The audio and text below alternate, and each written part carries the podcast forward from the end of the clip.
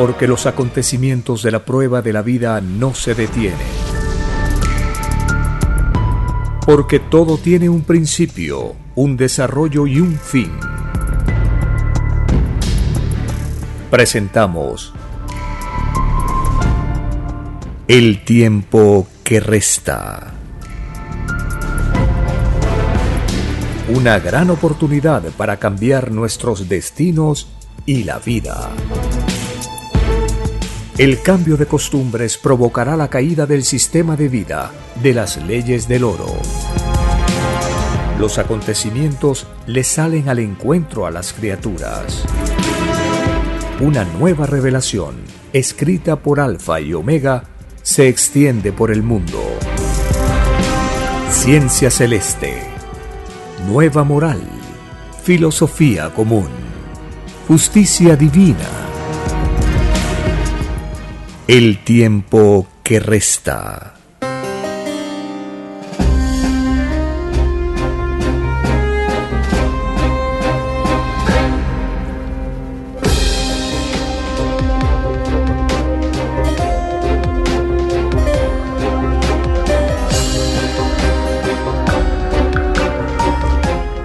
Agradeciendo al divino creador de todas las cosas, iniciamos una edición más de este programa para compartir las enseñanzas de las escrituras, los mandamientos, las bienaventuranzas, para comprender las leyes sociales en las cuales nos desenvolvemos, para relacionar la tierra con el universo y tener una concepción unitaria, universal, de la vida, de la sociedad, de la naturaleza.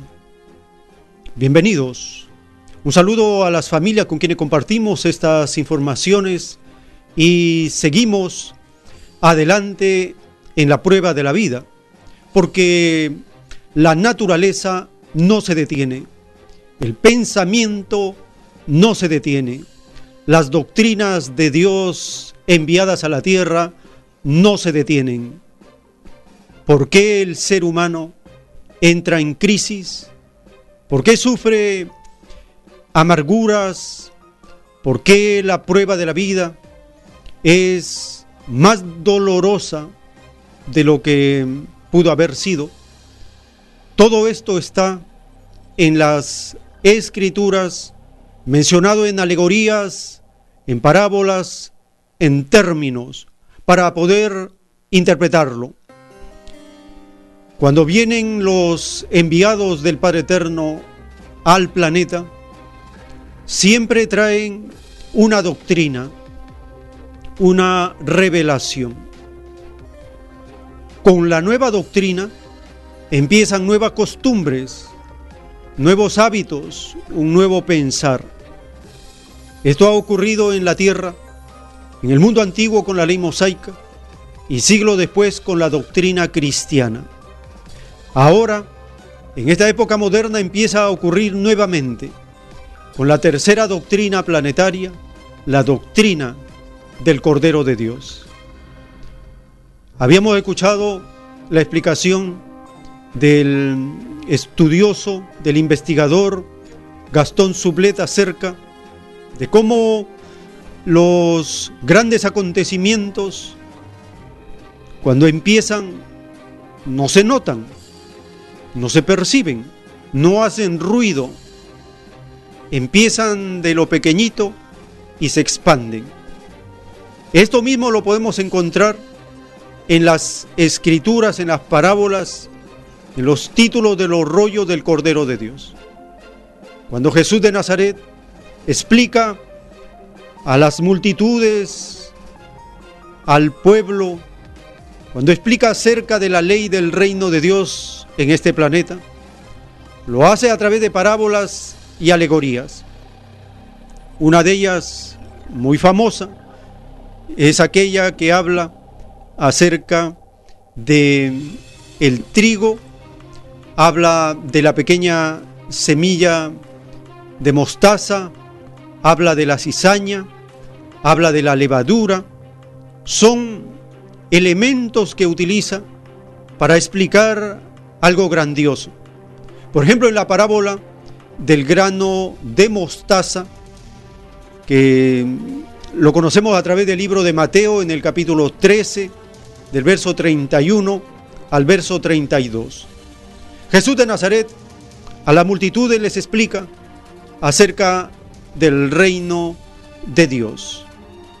Y les dice, el reino de los cielos es semejante a un grano de mostaza que un hombre tomó y sembró en su campo, y que de todas las semillas es la más pequeña, pero cuando ha crecido es la mayor de las hortalizas y se hace árbol, de modo que las aves del cielo vienen y anidan en sus ramas. Parábola del grano de mostaza en relación con el reino de Dios, con el reino de los cielos. ¿Cómo empieza una doctrina? Empieza así como este grano de mostaza pequeñito, empieza por el enviado, el enviado del Padre Eterno, a los siete años de edad, en 1938, recibe un mensaje telepático, recibe la voz del Padre Eterno y le dice, hijito, ¿quieres estar al servicio de tu Creador en la nueva doctrina que voy a dictar al mundo? ¿O quieres seguir con tu vida mundana? Te doy tres minutos para que lo pienses y me des una respuesta por escrito. El autor de la ciencia celeste, de la escritura telepática, en el libro de las conversaciones con el Padre Jehová, él relata, él cuenta que al cabo de tres minutos en su blog escribió, Padre eterno, te sigo a ti, porque lo tuyo es eterno. Prefiero seguir algo que es eterno. Y el autor informa que a los tres minutos de haber escrito esta respuesta, en su mente escuchó la voz de Dios que le dijo, sí, hijito, lo sabía, pero tenías que pasar esta prueba. Así empieza la más grandiosa doctrina de este tiempo. Esta doctrina representa la continuación de las sagradas escrituras. En el principio no se nota, no hace ruido, no llama la atención, pero va pasando el tiempo y empiezan los estudiosos, los investigadores, a leer la doctrina, a extenderla, a compartirla, a defenderla, porque incluye un cambio de costumbres en la humanidad. ¿Cómo es eso de la tercera doctrina? Se preguntarán muchos. ¿Es que acaso las escrituras ya no concluyeron con el libro del Apocalipsis, con el Antiguo y el Nuevo Testamento? De ninguna manera. Jesús de Nazaret, él mismo anunció la continuación de la Biblia, la continuación de las Sagradas Escrituras. Él dijo, el cielo y la tierra pasarán, pero mis palabras no pasarán. En esta alegoría, en esta parábola, se incluye la continuación de las Sagradas Escrituras. ¿Por qué? Porque las palabras de Dios, hecha doctrina, mensaje, revelación, van a continuar, no pasan, continúan. Jesús de Nazaret profetiza la tercera doctrina en la parábola que sigue a continuación del grano de mostaza. Es la parábola de la levadura. En el capítulo 13 del libro de Mateo, del verso 33 al verso 34. Dijo Jesús otra parábola.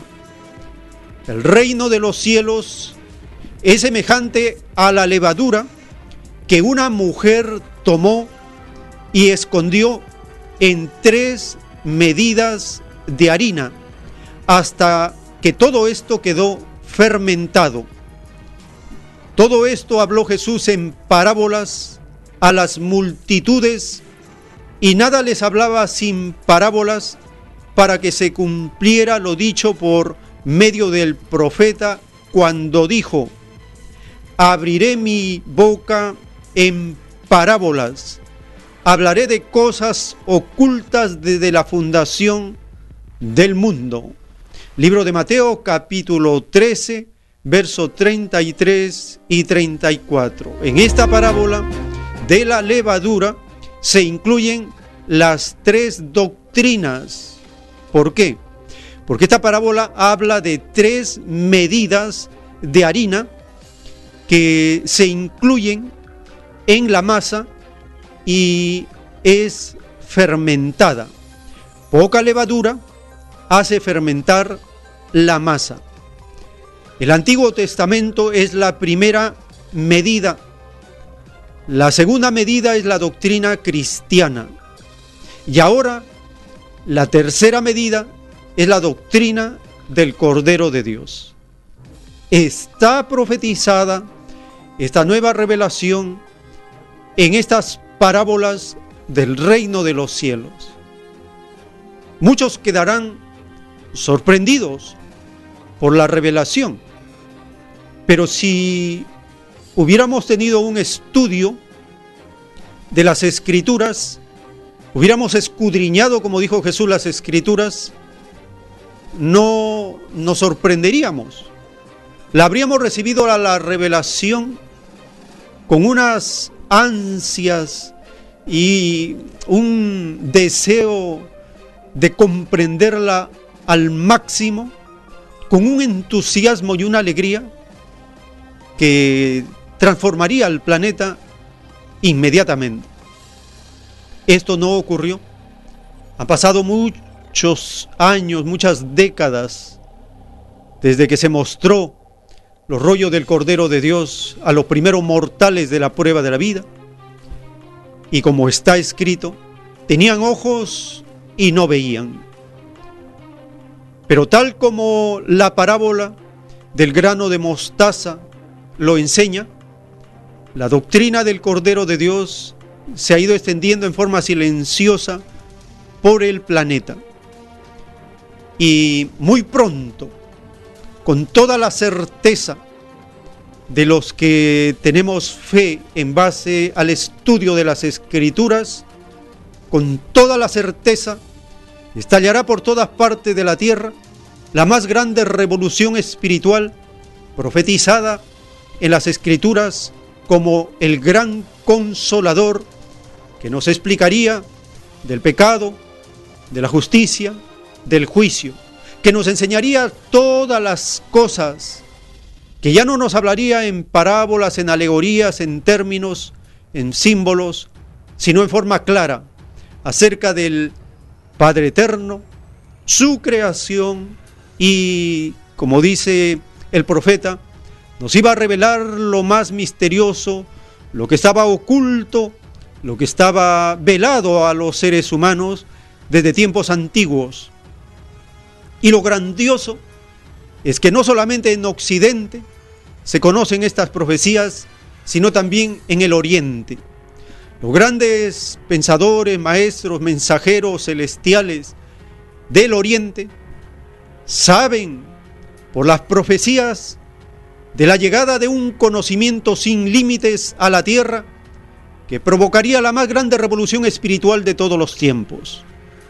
Y que esta grandiosa doctrina empezaría desde un punto pequeño, alejado de la tierra, desde el confín del mundo, desde los fines de la tierra, desde el lugar más hondo del planeta, desde allí aparecería la nueva doctrina de la ciencia celeste del Cordero de Dios, de la escritura telepática, de la divina revelación, de los rollos del Cordero de Dios, de los planos celestes, de la maravilla intelectual de este planeta del gran consolador.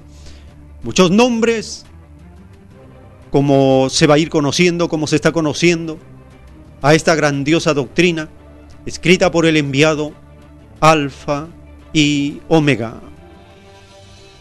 El autor de la divina revelación, cuyo nombre es Luis Antonio Soto Romero, su seudónimo es Alfa y Omega, ha escrito hasta el año de 1978 4.000 planos celestes, 4.000 rollos en papel grande y cartulina para, para que se cumplan las profecías de las escrituras.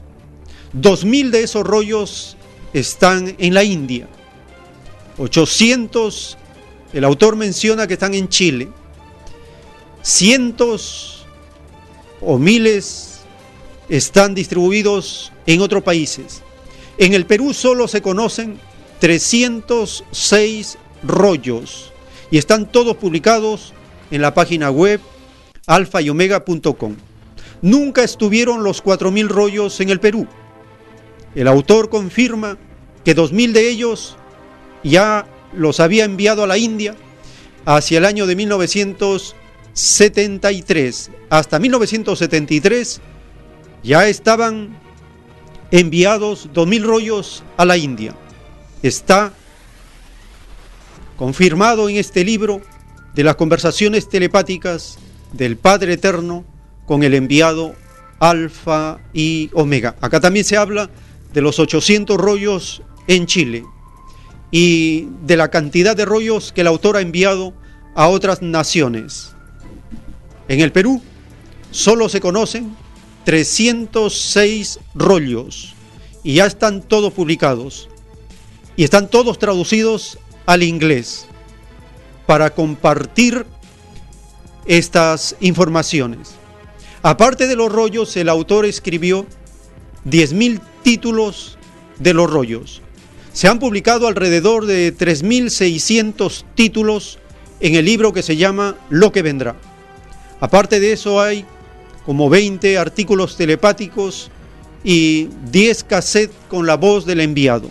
Toda esta información está en la página web alfa y omega.com. Para todos aquellos buscadores, investigadores, allí encontrarán toda esta información. Un 26 de noviembre de 1931 encarnó en la Tierra el enviado Alfa y Omega. Este año se cumple 88 años de la encarnación del enviado del Divino Padre. Y en este periodo la doctrina va creciendo paulatinamente. ¿Qué nos enseñan los títulos, los rollos del Cordero de Dios? Nos enseña un nuevo ser humano, el prototipo, el modelo de un nuevo ser humano. Porque tal como la historia lo registra, cuando el Padre Eterno envía una doctrina, la nueva doctrina, aparte de dar sabiduría, filosofía, también da nuevas costumbres que incluyen la vestimenta, la alimentación, las relaciones de la comunidad, incluyen todos esos aspectos. Eso pasó con la ley mosaica, con la doctrina cristiana y ahora vuelve a ocurrir con la doctrina del Cordero de Dios. Una nueva dimensión se expande. Incluye una nueva filosofía, una nueva doctrina, una nueva ciencia. Incluye nuevas costumbres, tanto en la alimentación como es la alimentación vegetariana. Incluye una vestimenta, la moda galáctica, Hombres y mujeres llevarán un overol de color celeste que representa el símbolo del trabajo y es el símbolo, el color del comunismo universal, la filosofía del trabajo. Incluye costumbres que potencian las 318 virtudes del ser humano. Incluye nuevas relaciones de trabajo que tiene como fundamento los diez mandamientos incluye una nueva moral.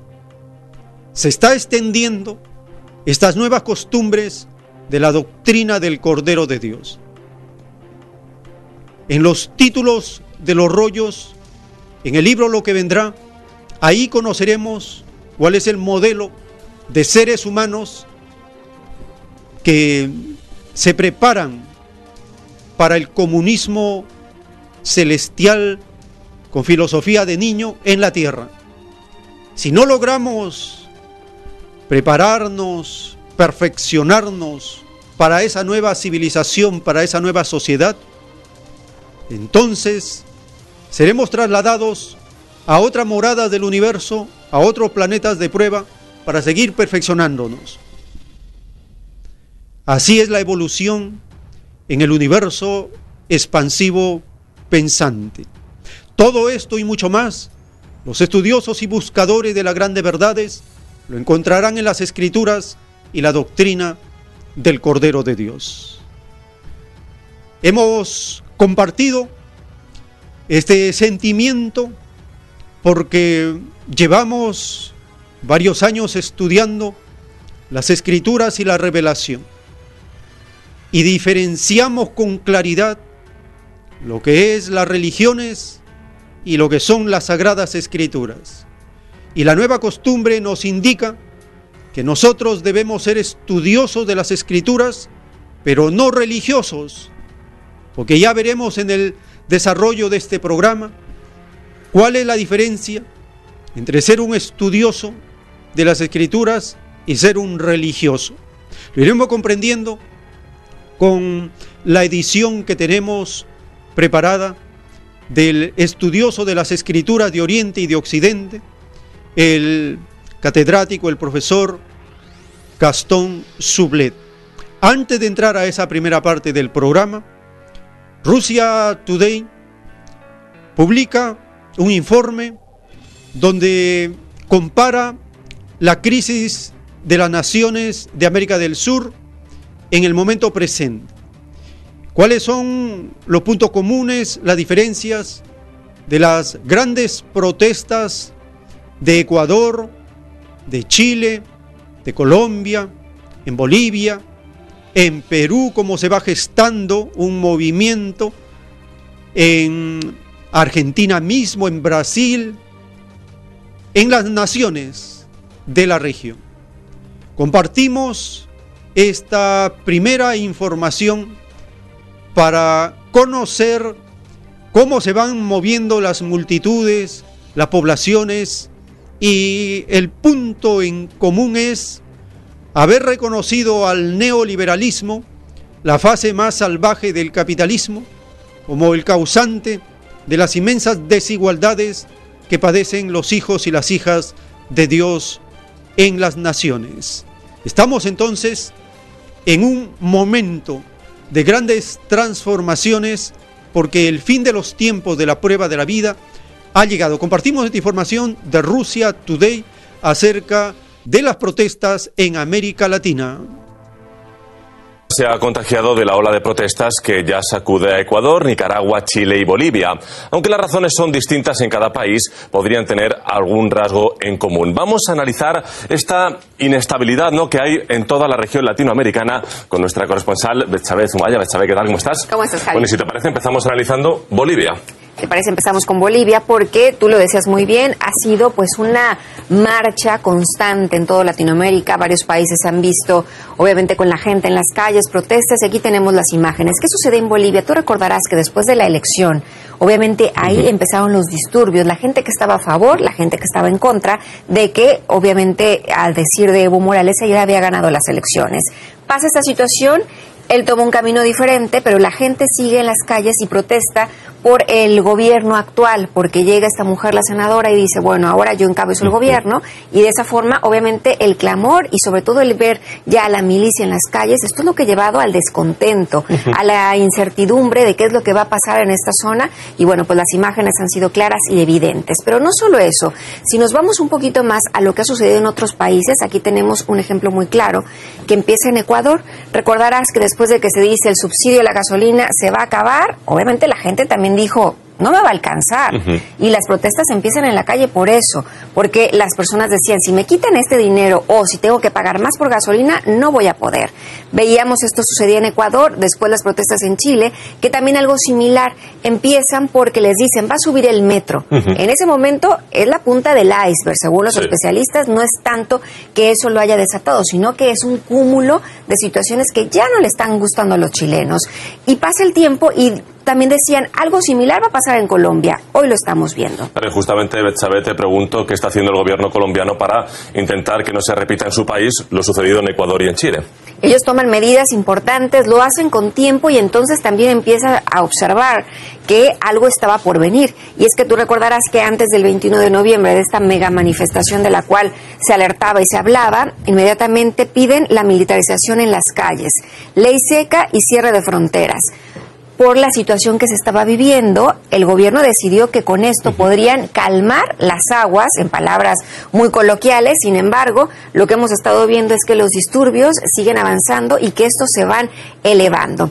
Ya por último, vamos a hacer como un análisis de qué es lo que ha sucedido tanto en Colombia como Chile y Ecuador. Hay un descontento, lo decíamos, es general, es social, la gente no está de acuerdo con lo que está viviendo y podemos ver que hay desigualdad en todos los países. Se habla de educación, en algunos porque falta, obviamente, incentivos para ella y en otros porque les cuesta demasiado el poder llegar a la universidad, el poder tener una buena educación, aumento en las tarifas, reforma de jubilación y también dicen por ahí que en la situación laboral, pues obviamente los sueldos no son los mejores y la gente, aquí lo vemos, levanta la voz. Pues veremos qué futuro le depara a la región latinoamericana. Betsabe, gracias por toda la información. Y el sociólogo Adolfo Mendoza afirma que, a diferencia de Bolivia, en Colombia no existe un movimiento social conservador, sino, dice, uno reivindicativo. Es por ello que, en su opinión, las protestas colombianas tendrían un fondo distinto. En todos los países eh, la causa es eh, eh, evidente, es un reclamo respecto de eh, funcionamiento de la democracia, en algunos casos orientándose hacia demandas ciudadanas y en otros casos orientándose a mayor ampliación de la democracia.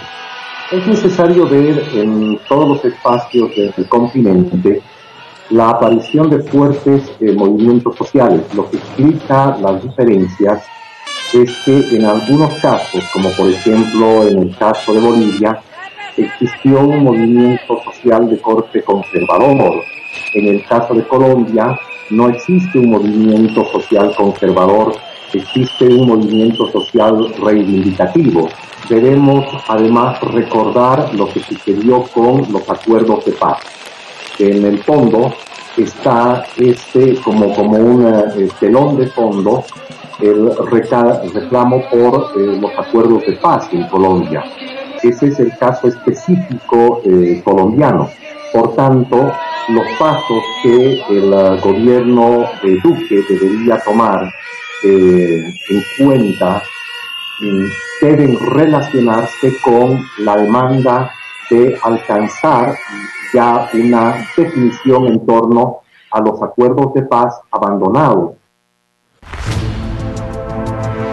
el tiempo que resta.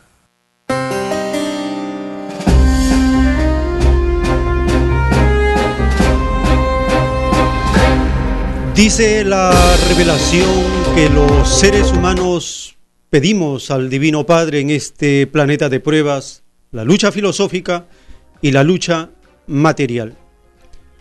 La doctrina, a través de los mandamientos y las bienaventuranzas, nos enseñaron a tener un programa, un modelo de ser humano, un tipo de organización, la forma como relacionarnos en base al trabajo. Lo encontramos en el libro de Mateo, capítulo 5, el famosísimo sermón del monte del Hijo de Dios. Mateo capítulo 5 las bienaventuranzas. Viendo Jesús la multitud, subió al monte y sentándose, vinieron a él sus discípulos y abriendo su boca les enseñaba diciendo, Bienaventurados los pobres de espíritu, porque de ellos es el reino de los cielos. Bienaventurados los que lloran, porque ellos recibirán consolación. Bienaventurados los mansos, porque ellos recibirán la tierra por heredad. Bienaventurados los que tienen hambre y sed de justicia, porque ellos serán saciados. Bienaventurados los misericordiosos, porque ellos alcanzarán misericordia. Bienaventurados los limpios de corazón, porque ellos verán a Dios. Bienaventurados los pacificadores, porque ellos serán llamados hijos de Dios. Bienaventurados los que padecen persecución por causa de la justicia, porque de ellos es el reino de los cielos. Bienaventurados sois cuando por mi causa os vituperen y os persigan y digan toda clase de mal contra vosotros, mintiendo. Gozaos y alegraos, porque vuestro galardón es grande en los cielos, porque así persiguieron a los profetas que fueron antes de vosotros. Capítulo 5 del libro de Mateo, del verso 1 al verso 12. El, el sermón del monte. Allí Jesús empieza a predicar su programa de gobierno del reino de Dios en la tierra. Establece el modelo de ser humano que daría por resultado una sociedad comunista de igualdad sin predominio de nadie sobre otro, un sistema de vida fundamentado en la igualdad, la justicia, en el amor, en la humildad, en la bondad, en las virtudes. Es un modelo de ser humano que fue encarnado por los apóstoles, los discípulos de Cristo en los primeros tiempos de la expansión de la nueva doctrina. Esto produjo un movimiento revolucionario comunista que hasta el día de hoy sigue causando asombro. Cómo los seres humanos estaban dispuestos a dar su vida por el reino de los cielos. Sobre este tema de las bienaventuranzas, del prototipo de ser humano que enseña Cristo, el primer comunista, el primer revolucionario, compartiremos la edición de una conferencia del profesor, un investigador de los conocimientos de Oriente y Occidente, Gastón Sublet, acerca del prototipo de ser humano que sale de la doctrina de Cristo, de las bienaventuranzas, y cómo es que el anticristo, este sistema de vida, con sus instituciones, es lo opuesto al programa, al mensaje y al reino de los cielos. Ahora, lo importante es eso primero, ¿no es cierto? ¿Qué ofreció Jesucristo? Ofreció el reino de Dios. Ahora, si ustedes se fijan bien, eh, ¿en qué se nota, digamos, la espina dorsal de ese reino de Dios? Es un tipo de hombre que Él lo describió en las bienaventuranzas. Ahora, si se llegara a crear ese tipo de hombre, como realmente existió cuando estaba vivo San Pablo, y, Pedro, y, Santiago, y los discípulos de estos, cuando estaban, ahí se dio, se alcanzó a, a dar ese tipo de hombre. ¿Por qué no siguió dándose? Porque si ustedes se fijan bien, de las bienaventuranzas, traten de imaginar qué mundo sigue ¿Qué mundo se puede construir con ese tipo de hombre? Obviamente no se puede construir un imperio, no se puede construir un imperio, porque un imperio es, se necesita poder, y el poder está totalmente ausente en el ofrecimiento de Jesucristo. No hay poder. Entonces ahí está el problema.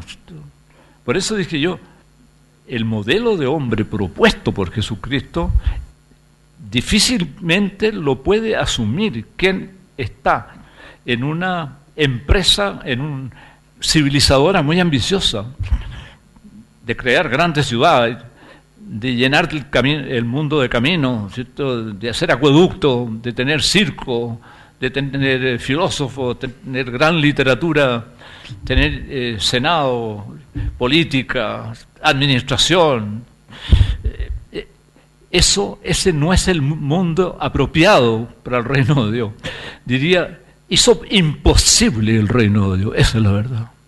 La preeminencia del imperio o la supervivencia del imperio y su transformación después en el sacro imperio a que le pusieron la palabra sacro, no fue sacro para nada, ¿no es cierto? Porque el emperador Carlomagno, pretendiendo convertir a los sajones, les declaró la guerra y mató decenas de miles sobre pretexto de evangelizarlo, pero eso les muestra a ustedes la distancia astronómica que hay eh, entre esa visión del cristianismo como la que pudo tener Carlomagno y la que ofreció Jesucristo. El mismo San Agustín, ¿no dice que es perfectamente legítimo eh, combatir a los herejes y sismáticos por medio de las armas, pero ¿qué supone eso? Supone que la iglesia es un suprapoder que le puede decir a este, a este rey, manda tus ejércitos a, sofocar la herejía, ¿no es cierto? Que la iglesia tiene ese poder, que mande ejércitos a sofocar la herejía. Eso no tiene nada que ver con el Evangelio.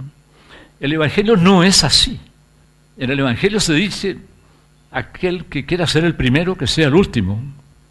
Aquel que, sea, que quiere ser el, el líder entre ustedes, que sea el servidor de todos. Tú no puedes construir un imperio con las enseñanzas de Jesucristo. Las enseñanzas de Jesucristo son el antiimperio, son el antipoder. Entonces, claro, ahí hay que medir hay que darse cuenta, hay que tomar conciencia de la enorme distancia que hay entre el reino de Dios ofrecido por Jesucristo y lo que fue la Europa cristiana. El tiempo que resta.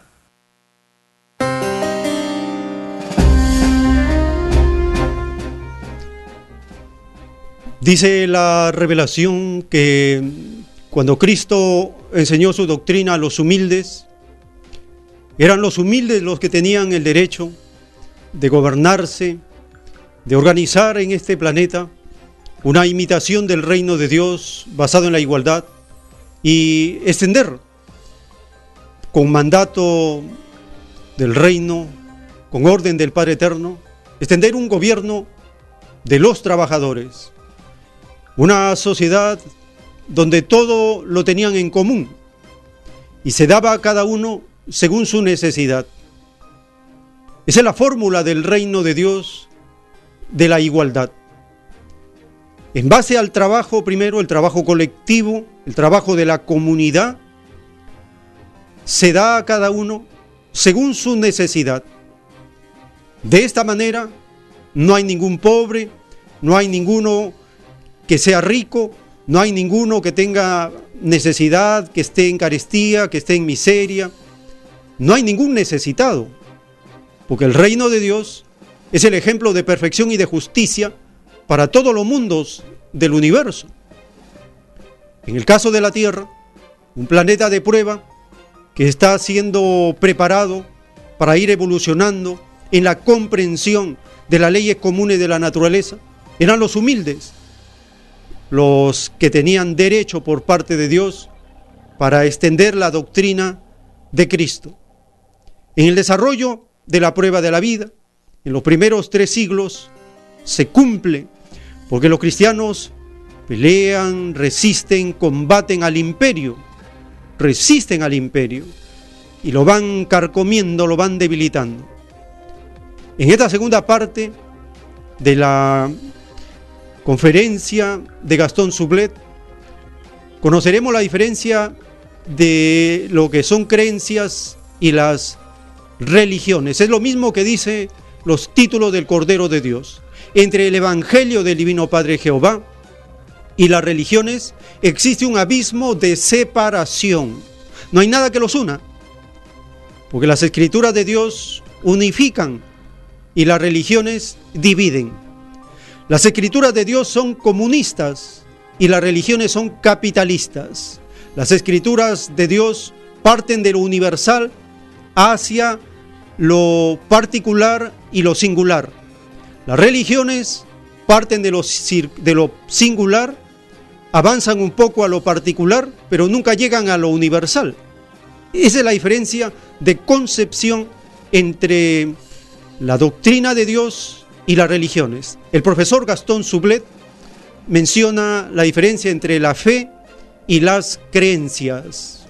Entonces, si uno se da cuenta lo, realmente de lo que, lo que Jesucristo ofreció y lo que resultó históricamente, verá una distancia muy, muy, muy, muy grande, casi insalvable. Casi insalvable. Ahora, ¿dónde estaría el milagro de que hombres tan belicosos, tan adictos al poder, tan adictos al culto, al genio y al superdotado, por su nacimiento y por su talento, tan machistas al punto de decir que la mujer es solo un hombre incompleto, ¿no es cierto? Digo Tomás de Aquino, digo Agustín de Hipona, que ellos ya hayan dicho que la mujer es un hombre incompleto. A ver, vamos sumando, belicosos, machistas, autoritarios, recomendando vencer la herejía a través de las armas, dándole a la iglesia un poder por encima de todos los reyes, al punto que la iglesia pueda mandar a un rey con sus ejércitos a sofocar la herejía. Eso no tiene nada que ver con el Evangelio de Jesucristo. Y si el cristianismo hubiera desaparecido ya en el siglo XIII, no existiríamos. Nos habríamos matado entre nosotros. Mi pregunta es, tomando lo último que dice y lo que dice el Padre nuestro, venga a nosotros tu reino. ¿A dónde vamos? Yo, estoy aquí por fe. ¿Cómo, ¿Cómo, recuperar el sentido de comunidad, de, juntos, eh, caminar eh, como pueblo, como, como buscadores? Está muy bien citar al Padre Nuestro, muy oportuno porque venga a nosotros tu reino, les sigue la, otra petición, eh, hágase tu voluntad en la tierra como en el cielo, lo cual tú deduces que, de que su voluntad no se hace en la tierra, eso es lo que deduce, y, que el reino no, no llegó, hay que pedirlo. Eh, él lo previó todo esto, él lo previó. Él previó que iba a haber una apostasía eh, universal y que cuando él volviera no iba a haber fe en el mundo. Es bastante siniestra su, su anuncio, pero si lo dijo él, así será, ¿no es cierto? Eh, la distinción que yo hice entre fe y creencia, esa es la que cito en este caso. Mi idea, me he formado la idea de que lo que hay en la Iglesia Católica y en, las iglesias cristianas, protestantes, evangélicas, es más creencia que fe. Eso es lo que yo creo. El tiempo que resta.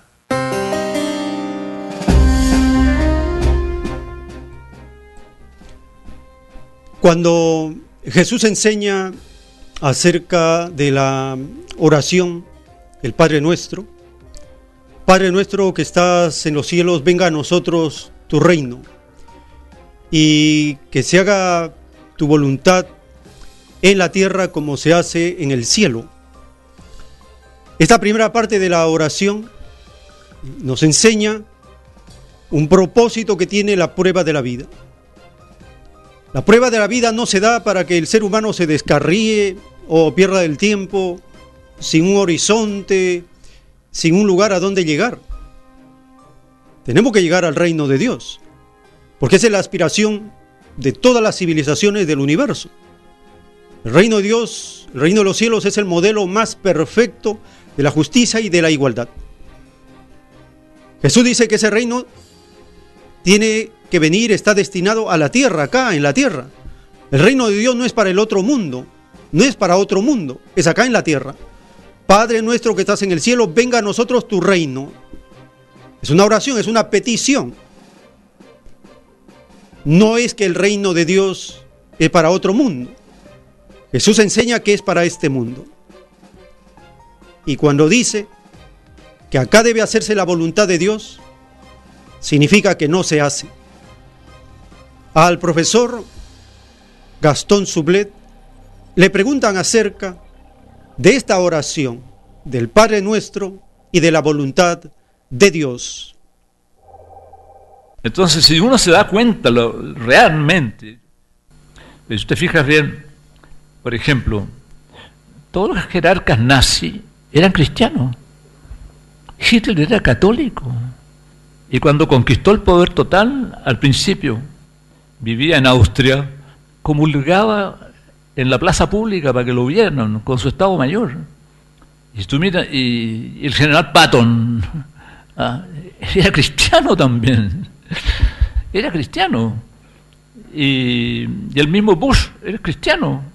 Y, la guerra de, de Irak, ¿quién la hizo en el fondo? El lobby de las empresas, empresas de fabricantes de armas, servicios generales sobre todo, y petroleros. Ellos presionaron a, los legisladores para que se declarara la guerra, ¿no es cierto? Entonces, no hay duda que la voluntad de Dios, aún entre los cristianos, no se hace en el mundo. Entonces, la pregunta, si, Jesús incluye esas dos peticiones en el Padre Nuestro, no, no, es por las puras, ¿no es cierto? No es por bolitas de dulce, es porque si lo pedimos, es que va a ocurrir. Esa es la verdad. Si no ponemos la fe en Jesucristo, ¿en quién vamos a confiar? Si Él lo dice, es porque va a ocurrir de todas maneras, pase lo que pase. Cualquiera sean las catástrofes, va a ocurrir de todas maneras. Pero por antes tenemos que pasar por una conversión personal, que es esto que yo mencionaba aquí como regeneración, que lo dice San Pablo y lo repite de, muchas maneras en sus cartas. La regeneración de nuestro entendimiento, cómo vemos el mundo, cómo vemos la comunidad, cómo vemos la salud, cómo nos vemos a nosotros mismos, cómo vemos la cultura. Hay, hay que cambiar la visión del mundo en general. Eso pasa por una conversión personal, porque la comunidad se forma por la interioridad, no por la exterioridad. La empresa se forma por la exterioridad, por el trabajo que todos hacen eh, bajo un rubro especial, ¿no es cierto? Pero una comunidad de fe se forma por dentro. Tu conversión coincide con la conversión del otro y ahí son hermanos, comparten la misma, la misma fe. Eso. Ahora, eso está ocurriendo. Eso está ocurriendo. Ahora, si Él anunció, si Él dijo, pedid el reino de Dios, pedid de que la voluntad de Dios se haga en la tierra como en el cielo, es porque va a ocurrir de todas maneras. O sea, no hay nada que pueda amedrentarnos tanto como para perder la fe. Nada. La fe está por encima de todos estos horrores. El tiempo que resta.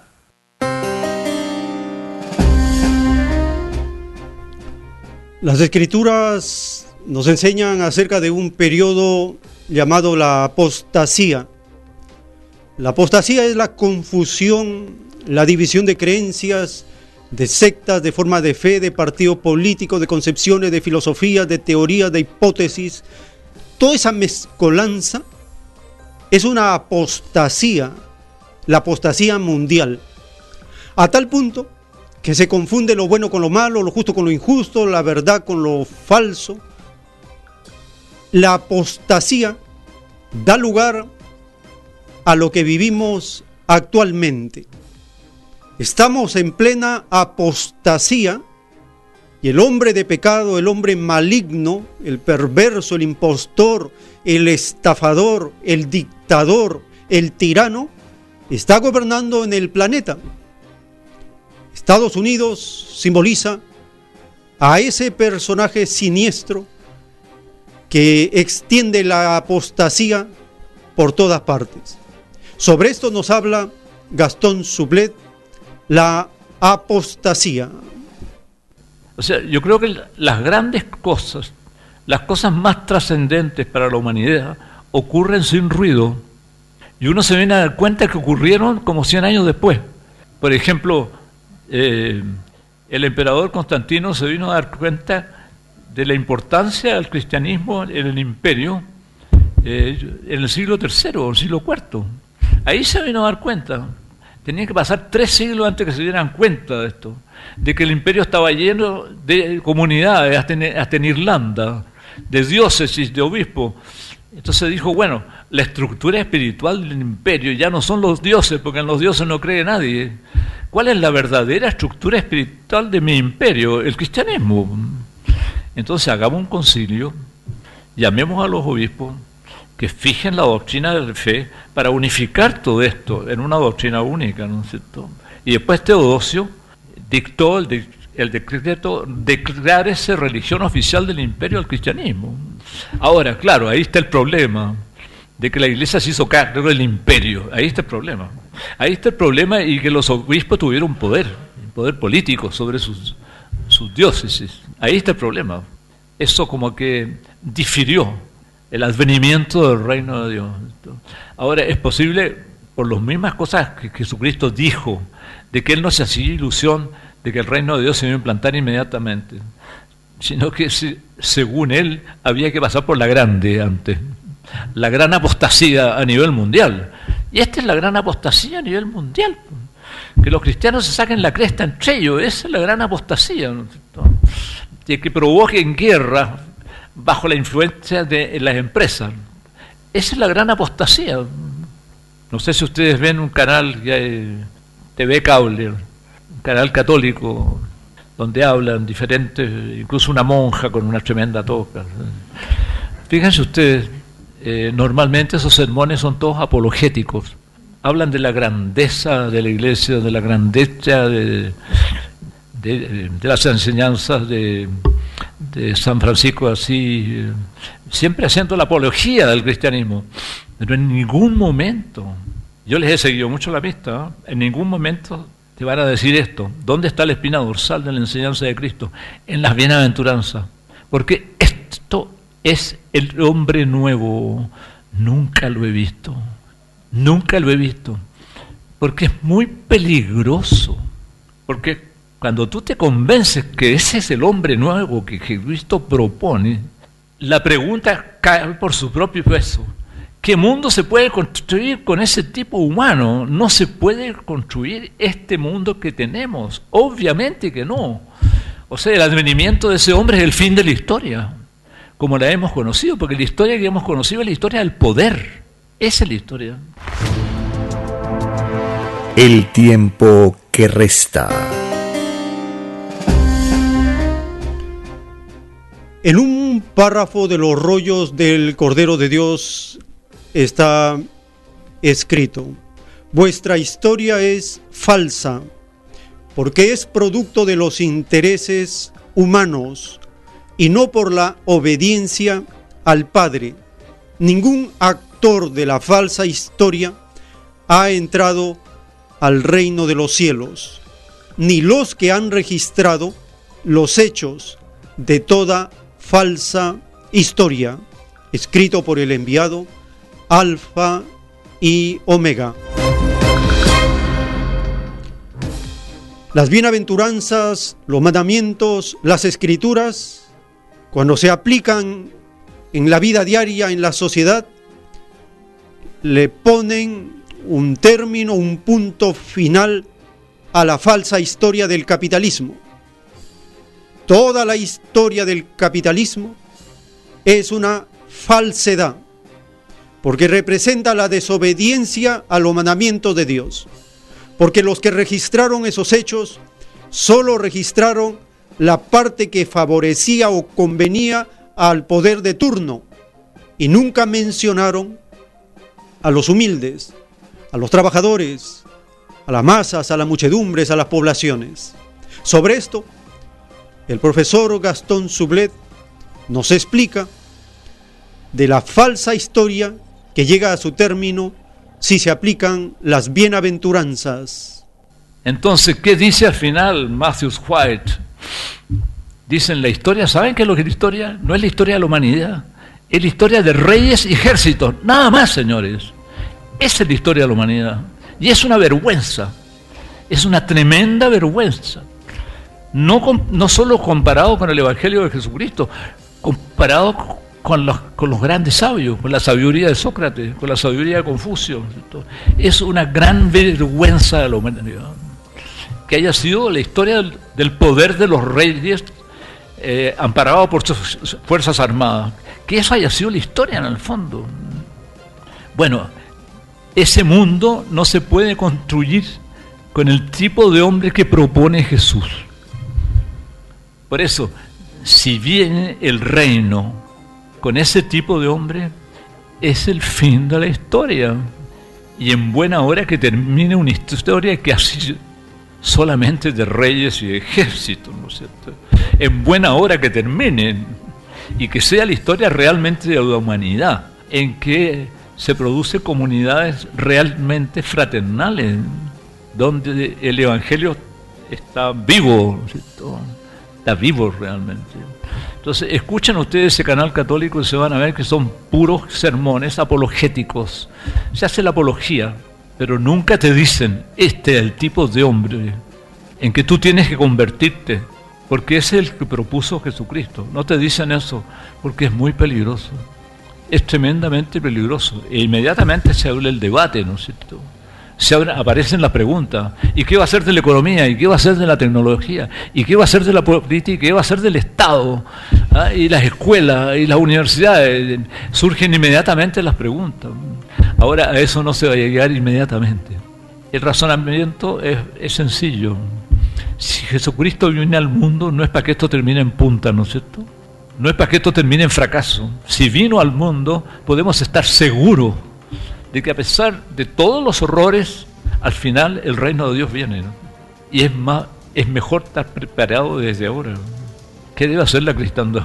Es como el mar que se retira antes de, de salirse. ¿no? Es el repliegue. Si ese es el modelo que Jesús propone, si son las bienaventuranzas, ¿qué es este replegarse? Es un replegarse en la humildad, es un replegarse en la sencillez de la vida, es un replegarse en la misericordia, es un replegarse en la oración, es un replegarse en reconciliarnos unos con otros porque debe ser hoy, mañana puede ser demasiado tarde. O sea, hay que prepararse para ese momento. Y eso va en marcha, va creciendo. Y como todas las cosas grandes, no se ve, no hace noticia. Porque si hiciera noticia, no sería grande. Eso es lo importante. Esto, está hormigueando en las bases de la sociedad. Entonces, sobre esa base del mundo real que tenemos, eh, se está construyendo el reino de Dios en el interior de cada uno. Sin querer lo terminé predicando. No, soy cura, ¿no? No soy cura ni profeta. Soy un simple profesor universitario. Pero que doy testimonio de lo que he visto, de lo que he investigado, de lo que he observado. El tiempo que resta.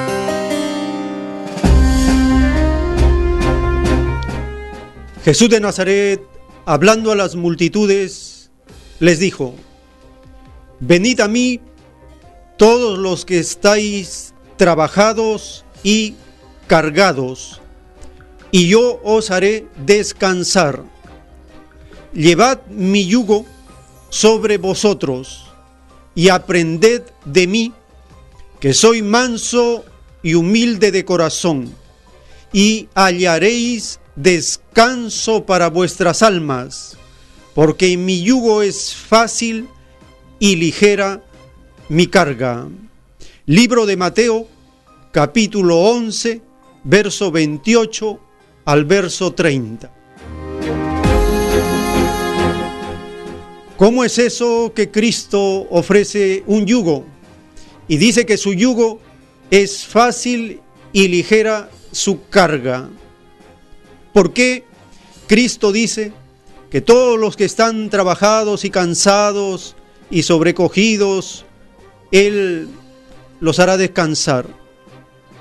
¿Cómo entender el sistema de vida que Cristo enseña, el sistema capitalista, es un yugo porque trabajar siendo explotado es un yugo del hombre por el hombre.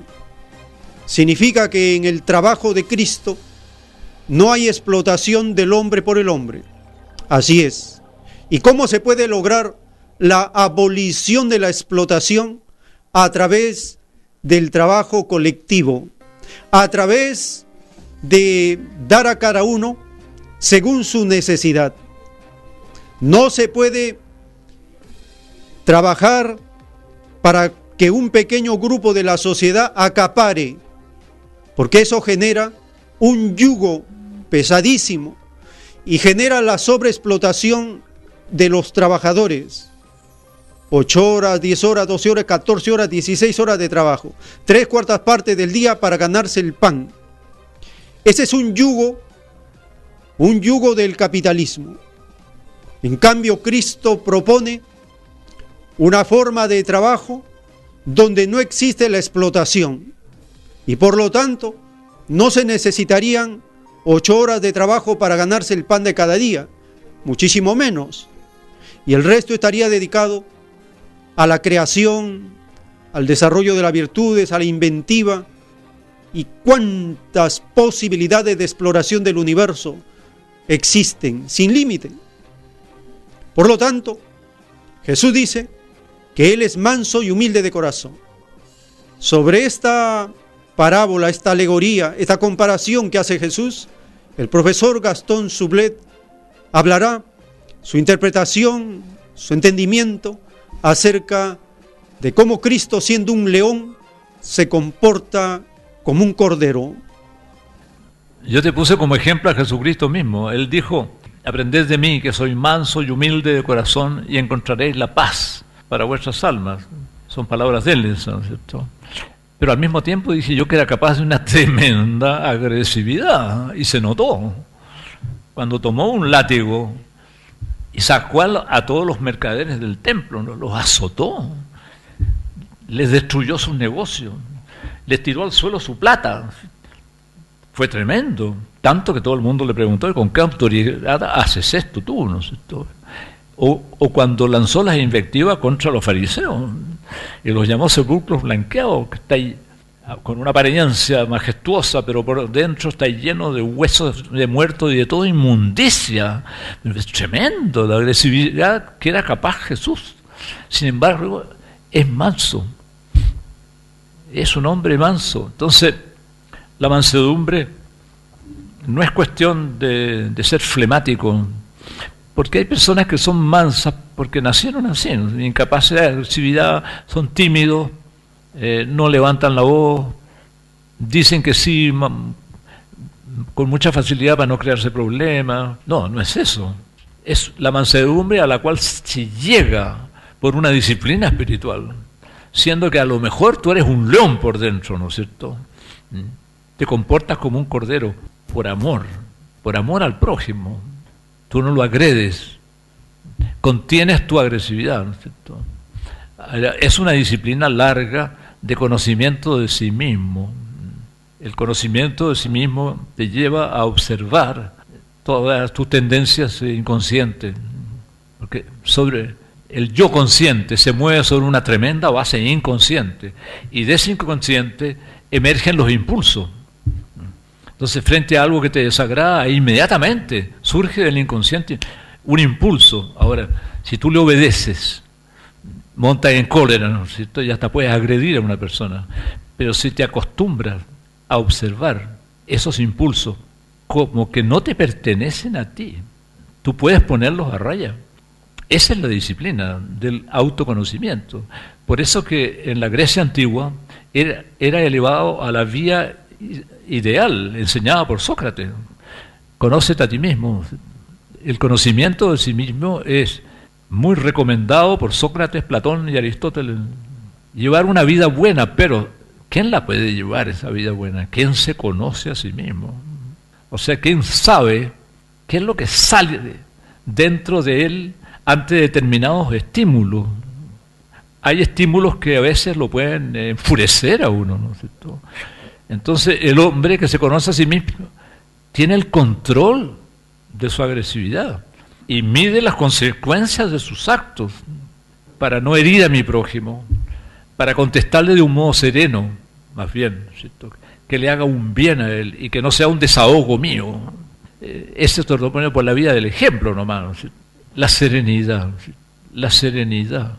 La serenidad es un logro supremo del autoconocimiento que te permite ver o mirar todo el espectro de tus impulsos como algo distinto a ti, que tú puedes obedecerle o puedes mantenerlos a raya. Eso. Ahora, la razón por la cual tú lo mantienes a raya es por amor, primero, para no herir a tu prójimo. O si tu prójimo es tu enemigo, tú lo vas con tu serenidad, tú le, va, le vas a dar una lección. Por eso Jesús dice, si te pegan en una mejilla, ponle la otra. El tiempo que resta.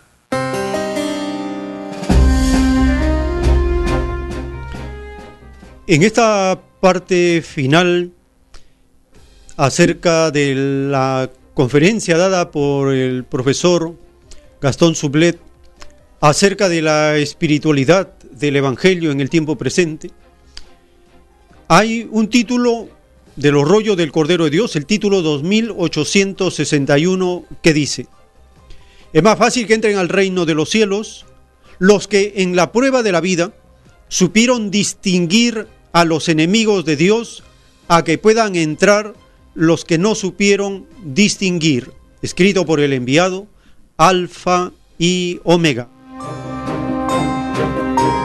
En esta parte final de su conferencia, le preguntan acerca de cómo no dejarse engañar por eh, el anticristo, el falso profeta, la bestia, el sistema de vida enemigo de Dios, y lo hacen mencionando al apóstol Pablo que recomienda tener una actitud de virtud, tener cualidades elevadas y no caer en el fango del materialismo explotador que incluye libertinaje, escándalo, bajas pasiones, corrupción.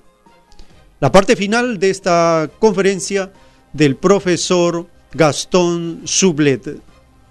Pablo dice, voy a leer cortito un poco lo que dice, le dice a Timoteo, también debes saber esto, que en los postreros días vendrán tiempos peligrosos, porque habrá hombres amadores de sí mismos, avaros, vanagloriosos, soberbios, blasfemos, y una larga lista, que parece que estuviéramos pasando lista en, en el Congreso. Es muy profética tu pregunta. Sí, bueno, repito la pregunta, es cómo no ser engañado en estos tiempos peligrosos que claramente estamos viviendo. ¿Cómo no ser engañado? Aquí se dio la, la lista de los, lo que llaman los vicios de la modernidad. ¿Cómo no ser engañados? Aquí te lo advierten, porque ¿Cuáles son los engaños? Ahí está la pregunta también, ¿no es ¿Cuáles son los engaños? La razón instrumental, primer engaño, o sea, intelecto utilitario. Segundo, el individualismo, el progreso indefinido. ¿Tú crees que algún día la, humanidad está progresando cualitativamente con la tecnología y la economía? No está progresando cualitativamente. Están progresando los dueños de las empresas, nada más. Después, la competitividad, o sea, crear una sociedad competitiva y no solidaria. Ahí tiene otro engaño. El consumismo, creer que el sentido de la vida es llegar a, este grado de consumo que tenemos. Y finalmente, el mercado sin reglas, que arrasa con todo. Ahí tienes tú, bueno, puede haber más cosas, ¿no es cierto? Pero ya son muchas de esas, son muy, muy importantes prevenir a la humanidad que no crea en esos mitos de la modernidad. Ahora, esto del anticristo. El apóstol Pablo da una, una solución, una posible, o propone una solución a este anuncio del anticristo. Él dice que ya hay muchos anticristos en el mundo. Ahora, ¿el anticristo es un personaje o es un tipo humano? Yo creo que es un tipo humano. Y ese tipo humano está instalado en todas partes. Ahora, claro, va a llegar un momento, como lo predice el Apocalipsis, o quien enseñe en nombre de Cristo estas virtudes que son incompatibles con ese orden. Van a ser enemigos de ese orden. Yo creo también en eso, creo que se va a ir agudizando la lucha, se va, a, ir haciendo cada vez más virulenta entre la verdadera fe y este, y este orden violento y tecnológico y militar y, económico en el que vivimos, ¿no Se va a ir haciendo cada vez más violento. Si hemos podido llegar a eso, estamos a las puertas, porque de un mundo así no puede salir nada bueno, de un mundo que se mueve por esos poderes, yo diría, oscuros, muy oscuros. No puede salir nada bueno, es el caldo de cultivo del anticristo, en el fondo. Pero no nos pongamos tan apocalípticos. Y yo le pido a Él, que lo puede todo, lo que yo no puedo darme a mí mismo. Esa es la fórmula, en el fondo. Y tener una intimidad cada vez más grande con ese poder. Ahora tú puedes llamarlo como quieras. Mejor es llamarlo Padre, ¿no es cierto? Llamarlo Padre. O Adonai, como dicen los judíos. Señor significa. Señor, Padre. Ahora, si tú te entregas a este poder que gobierna el universo, solo, sin mucho esfuerzo, se produce el amor al prójimo, se produce la actitud de respeto con el otro, se desarrollan las, virtudes receptivas y no solamente activas, porque hay seres que tienen solo virtudes activas, se proyectan, ejercen fuerza, ejercen poder sobre los demás, ¿no es cierto? Son fatales esos seres, van a destruir el mundo esos seres. Se requieren otro espectro de virtudes receptivas y, toda receptividad está basada en qué? En la humildad, ¿no es cierto? Está basado en la humildad. Toda actitud receptiva auténtica está basada en la humildad. Darle las gracias.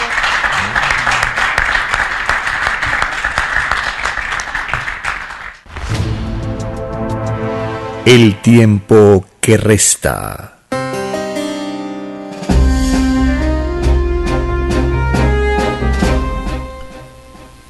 De esta manera hemos compartido la conferencia del profesor Gastón Sublet relacionado con las bienaventuranzas, el modelo de ser humano que genera la aplicación correcta del Evangelio revolucionario de Cristo, la diferencia entre la doctrina, la fe y las religiones, y cómo no ser engañado por un sistema de vida materialista, una forma de vivir que es opuesto que es opuesta a la ley común de la naturaleza. Y siguiendo en el tema del gobierno y los derechos que Dios da a las poblaciones de autogobernarse a sí mismos, leemos en el libro de Lucas capítulo 12, verso 32. Dijo Jesús, no temáis pequeño rebaño, porque a vuestro Padre le ha complacido daros el reino. Lucas capítulo 12, verso 32.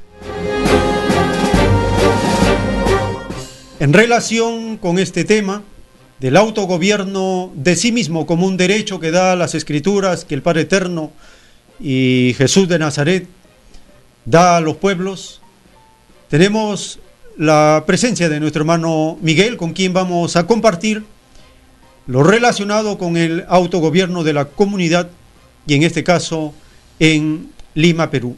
Hermano Miguel, bienvenido. Muy buenos días, estimados oyentes, estimado hermano Joel y a tu amable audiencia, también respetos muchos por la gloria del Señor. Estamos eh, enterados de los trabajos que vienen haciendo desde hace mucho tiempo en relación con las asambleas y con lograr recuperar lo que por derecho el Padre Eterno nos da, la tierra y la gestión la administración de la tierra. Háblanos acerca de esos trabajos que están haciendo con la comunidad. Bueno, nos remitimos a nuestros ancestros porque ellos conservaron bien lo que el Señor proveyó, el derecho a la tierra, en todo lo que fue este, las culturas antes de los incas, la civilización inca, y hasta la llegada de la, de la invasión española en nuestro sector que es América. ¿no? Se desarrollaron muy bien en forma científica la agricultura donde el pueblo no pasaba hambre ni miseria, al contrario, todos tenían los varones un topo, la mujer medio topo, entonces era una, una convención y a la vez una conjunción que el Señor ha proveído para así disfrutar de este maravilloso país que fue el Tahuantinsuyo. Entonces, eso también se complementó con las demás civilizaciones, la azteca, la maya, todas las demás que existieron y que existen aún, que no han sido disueltas, sino más bien por derecho consuetudinario se mantienen hasta la fecha. Y eso es el autogobierno de los pueblos para un buen vivir de, los habitantes y también que haya justicia, principalmente, que es lo que quiere el Padre, ¿no?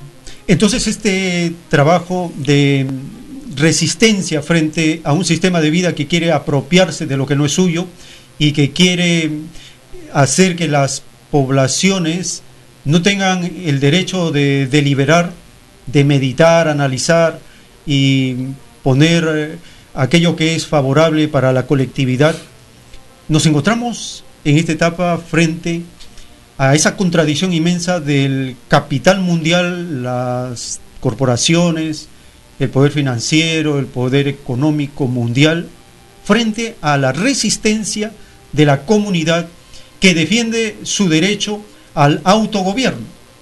Esa contradicción se está haciendo más virulenta en este tiempo, porque, como dice el libro de Santiago, si uno resiste al demonio, el demonio huye. ¿Cómo es que la comunidad viene resistiendo los ataques a través de las leyes, de las instituciones del sistema capitalista, la policía, el sistema judicial, hasta las leyes que se dan en el Congreso para atentar contra el derecho de la comunidad, ¿cómo se viene resistiendo? ¿Tienen defensa de parte de la comunidad que hace su asamblea, delibera, delega un mandato que debe ser cumplido por los dirigentes? ¿Están desarrollando esa forma de organización? Efectivamente, sí, ahora se ha logrado recuperar esa forma de organización que eh, antes no existía, ¿no? existían las comunidades, pero solamente como sistema de producción agropecuaria. Pero no existía su forma de, resistencia, no existía esa forma de rebeldía. Eso viene después, prácticamente de 1909, cuando ingresan todas las concesiones mineras en los Andes de nuestra patria. Principalmente ahí en la cabecera de Cuenca se instalan las concesiones mineras y desde esa fecha vienen depredando de manera muy soterrada, primero por socavón, como antes hicieron ¿no? con la época de, los, de la colonia, y luego ahora a partir de 1947 más o menos, con tajo abierto.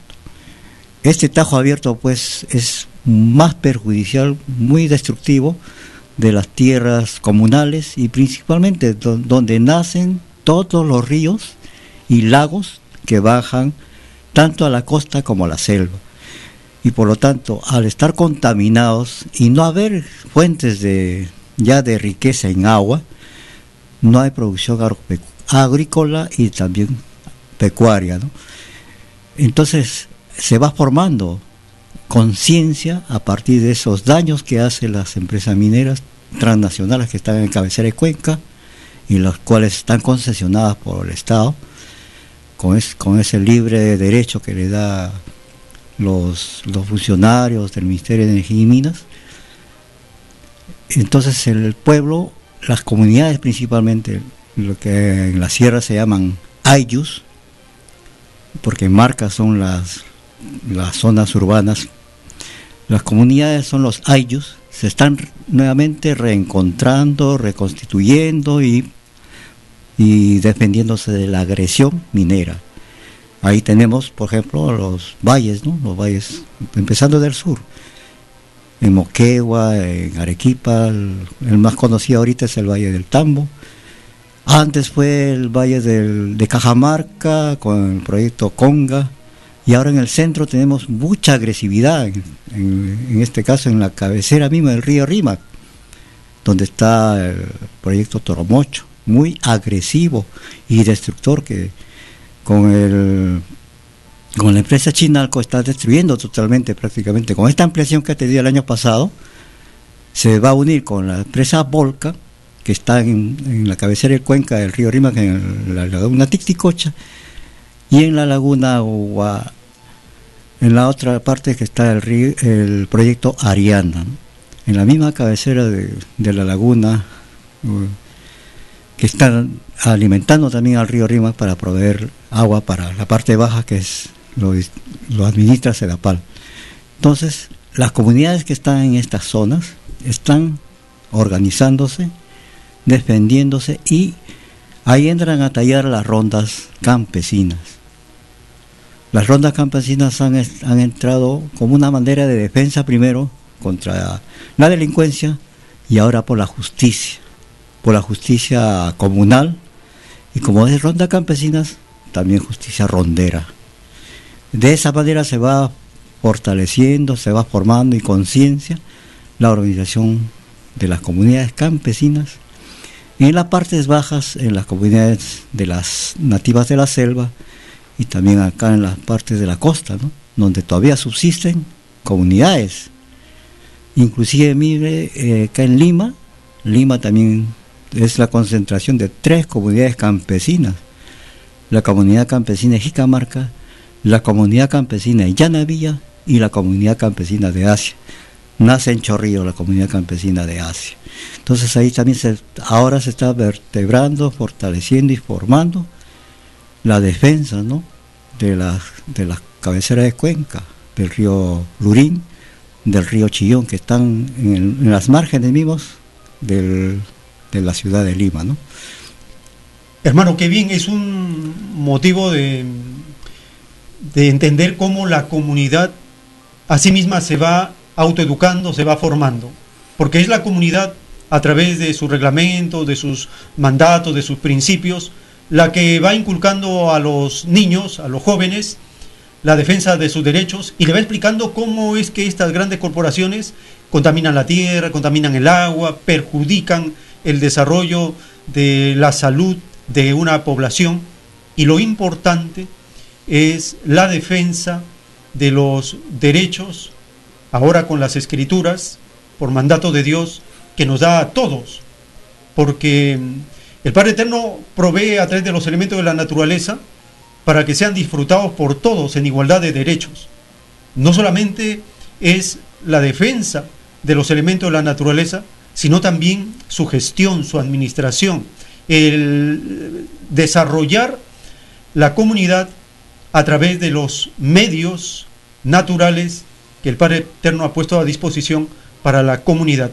Hermano, si tuvieran que comentarnos algo final para esta exposición que nos has hecho muy interesante acerca de mm, la resistencia y la conciencia que se va tomando como una comunidad que se va autogobernando.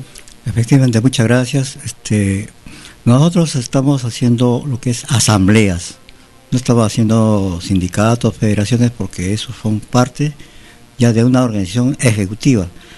En cambio, la asamblea es la que propone, luego dispone y luego ejecuta.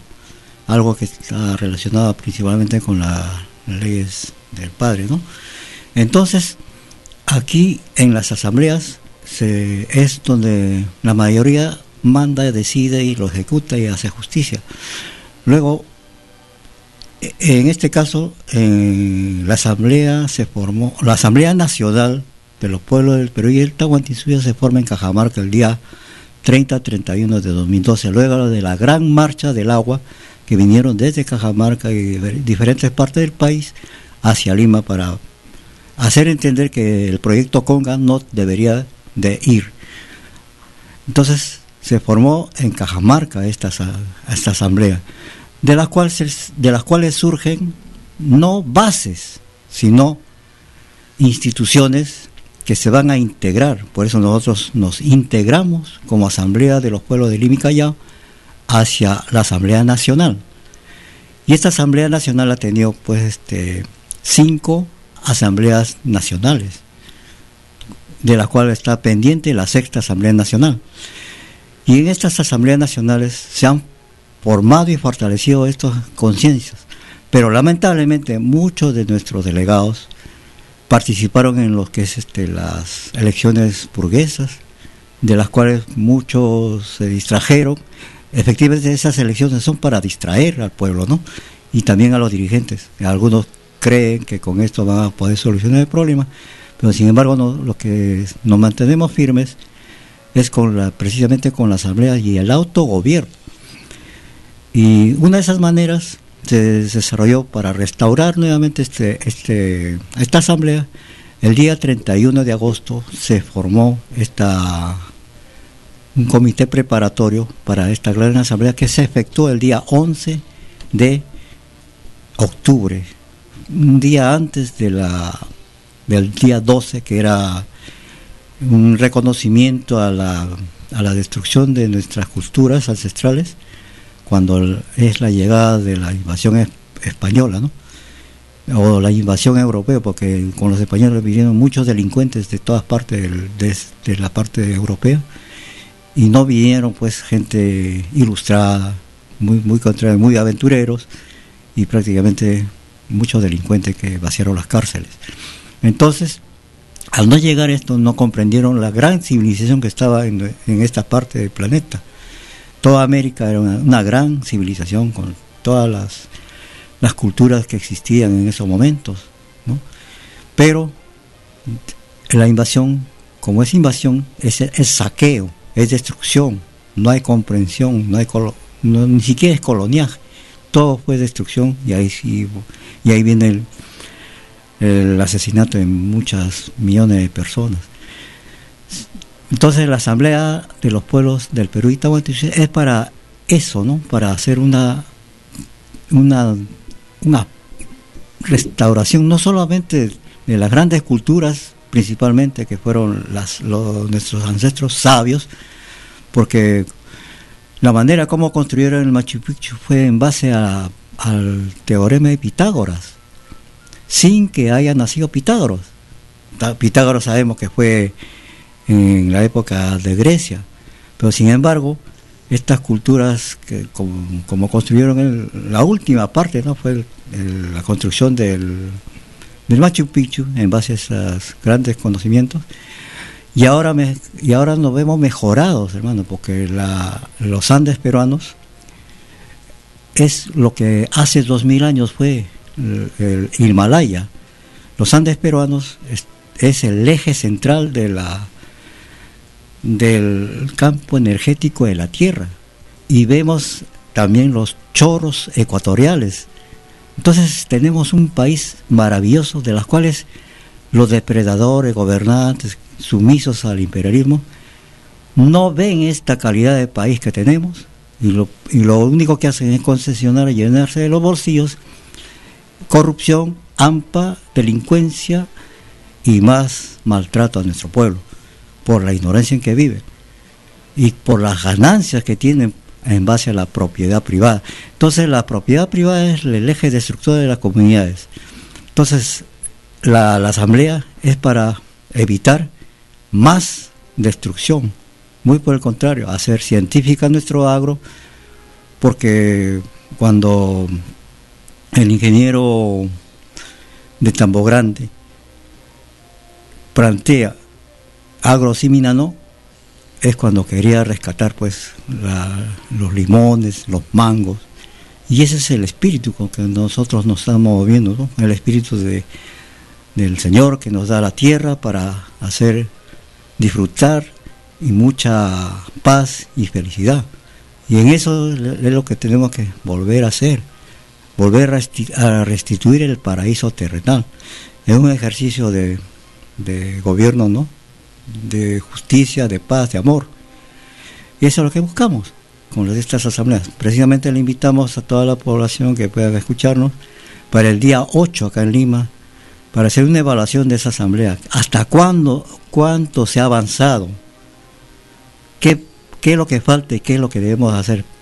Para no cometer errores como muchos en la dirigencia en Chile, en Bolivia, en Ecuador o en otros países están cayendo, ¿no? Por ejemplo, en Chile han llamado a una asamblea constituyente, pero ¿quién lo va a hacer? El pueblo no está organizado para hacer la asamblea constituyente, sino van a hacer lo mismo, a una nueva constitución neoliberal, mejorado, reformado, etcétera, ¿no? Acá no queremos hacer en esos, esos problemas. Por eso llamamos a la población a, a, participar en esta asamblea del día 8 a las 2 de la tarde en el van para poder evaluar. Y también acá, como último, para mencionar, ¿no? Este, la, para lamentar la partida de una dirigente nuestra, ¿no? De, la hermanita Sara, Sara Casas, que ha fallecido el día de ayer. Ella era luchadora por la no violencia de la mujer y también contra la implantación de los biopolímeros en los rostros y cuerpos de las mujeres que engañadas por el falso la falsa belleza se someten a estas prácticas muy ella ha fallecido precisamente de esta enfermedad no lamentables muchas gracias hermano Miguel porque nos ha dado la antesala de lo que a continuación vamos a compartir con nuestros amables oyentes acerca del poder constituyente que se viene gestando en la hermana nación de Chile. Pero antes de eso vamos a entrar al segmento de las llamadas telefónicas. Teléfonos en la ciudad de Lima, 472-3110, 472-3184. Y desde las regiones, marcando el 01 472-3383. Estamos en esta edición compartiendo acerca del sistema de vida que va en relación con los elementos de la naturaleza, llamado en el Evangelio el reino de Dios en la tierra, y un sistema de vida opuesto, materialista, un sistema de vida antinatural, fundamentado en la fuerza y en los complejos de la propiedad privada sobre los elementos que Padre Eterno da en ley común a todos. Tenemos una primera comunicación, su nombre, de dónde se comunica. Juan, hermano del Callao. Adelante, hermano, le escuchamos. Eh, sí, justamente eh, en Chile, gracias a las movilizaciones del pueblo este, chileno, los estudiantes, eh, se ha logrado este, doblegar al, al, al, al gobierno neoliberal de derecha de Piñera para que acepte un cambio de constitución. Y esto se, se va a llevar a cabo para el mes de abril del año 2020, donde van a preguntar un, si está de acuerdo con el cambio de constitución. ¿Y cómo va a ser? Pues va a ser por, medio de una asamblea constituyente, ¿no? Y, de ahí saldrá un nuevo congreso de obreros y por consiguiente un nuevo presidente. Acá en el Perú también debemos de impulsar esa asamblea constituyente, donde sea elaborado por los mismos trabajadores, del pueblo mismo, ¿no? porque si dejamos que, lo, que los influenciados por el oro lo hagan, es lo mismo que, tenemos la actual constitución, ¿no? Entonces, y se va a dar a cabo, y se cumple esa profecía. Tenemos una ventaja que acá tenemos una luz, una luz del Padre Eterno, que es la ciencia celeste, donde que tenga como base esta constitución pues la igualdad, el bien común, ¿no? Eso es todo, hermano. Gracias por... Gracias, hermano, por tu participación. Y eso es lo importante, ir teniendo conciencia del derecho que nos da el Padre Eterno para autogobernarnos a nosotros mismos. Un nuevo contacto, su nombre, de dónde se comunica. Se le cortó. Estamos compartiendo sus opiniones acerca del avance de la conciencia que tienen los pueblos de la tierra, porque hablar del autogobierno para sí mismos, por sí mismos, es algo que al sistema de vida no le gusta. Es algo peligroso para el sistema de vida. Hablar de las bienaventuranzas como el modelo de ser humano de hombres y mujeres, al sistema de vida no le gusta. Es muy peligroso que los seres humanos adopten esos ideales, ese comportamiento, ese cambio de costumbres. Al sistema de vida lo arrincona. Hablar de los mandamientos ya es fulminante, porque en ellos está la caída del capitalismo. Un nuevo contacto, su nombre, ¿De dónde se comunica? Aló, buenos días, soy este Hans de Comas. Un favorcito. Sí. Mira, estamos escuchando en la radio, pero tanto como en el internet como la radio no se escucha bien. no, o sea, no, no, hay audio. ¿Por internet no hay audio? Sí, también por la por la este por la radio ni por internet escuchamos. Y por el canal de YouTube, eh, por el canal de YouTube El tiempo que resta, estamos saliendo en vivo también. Ah, Ojalá pueda sintonizarnos por el canal de YouTube El tiempo que resta. Allí ah. estamos saliendo en vivo. Y también este programa se subirá en audio, en podcast, para escucharlo a partir de en la noche, hoy o mañana. Y se repite también de 7 a 10 de la noche por si acaso. Muchas gracias por la información. Ya, muchas gracias. Bien. Estamos escuchando su participación en esta jornada informativa porque el tiempo que vivimos es un tiempo para acelerar el autoconocimiento, la autopreparación. La comunidad se autoeduca y se autoeduca según las necesidades que tiene la comunidad. No se va a educar con modelos que no son en relación con lo que nosotros requerimos. El sistema de vida capitalista impone una educación para los intereses de la clase dominante, los explotadores. Pero las escrituras nos dan una, una educación para nuestra liberación, para el autogobierno. El autogobierno tiene como fundamento los diez mandamientos. Allí están los principios de la verdadera constitución que produce un sistema de vida comunista, de igualdad, donde no existen ni clases sociales, ni división, ni fuerzas armadas, ni mercado, ni dinero, ni bancos, ni profesiones parasitarias producto del capitalismo. Es una sociedad de trabajadores con la creatividad al máximo, lleno de virtudes, de talentos, la inteligencia colectiva de millones de mentes produce avances maravillosos en la sociedad.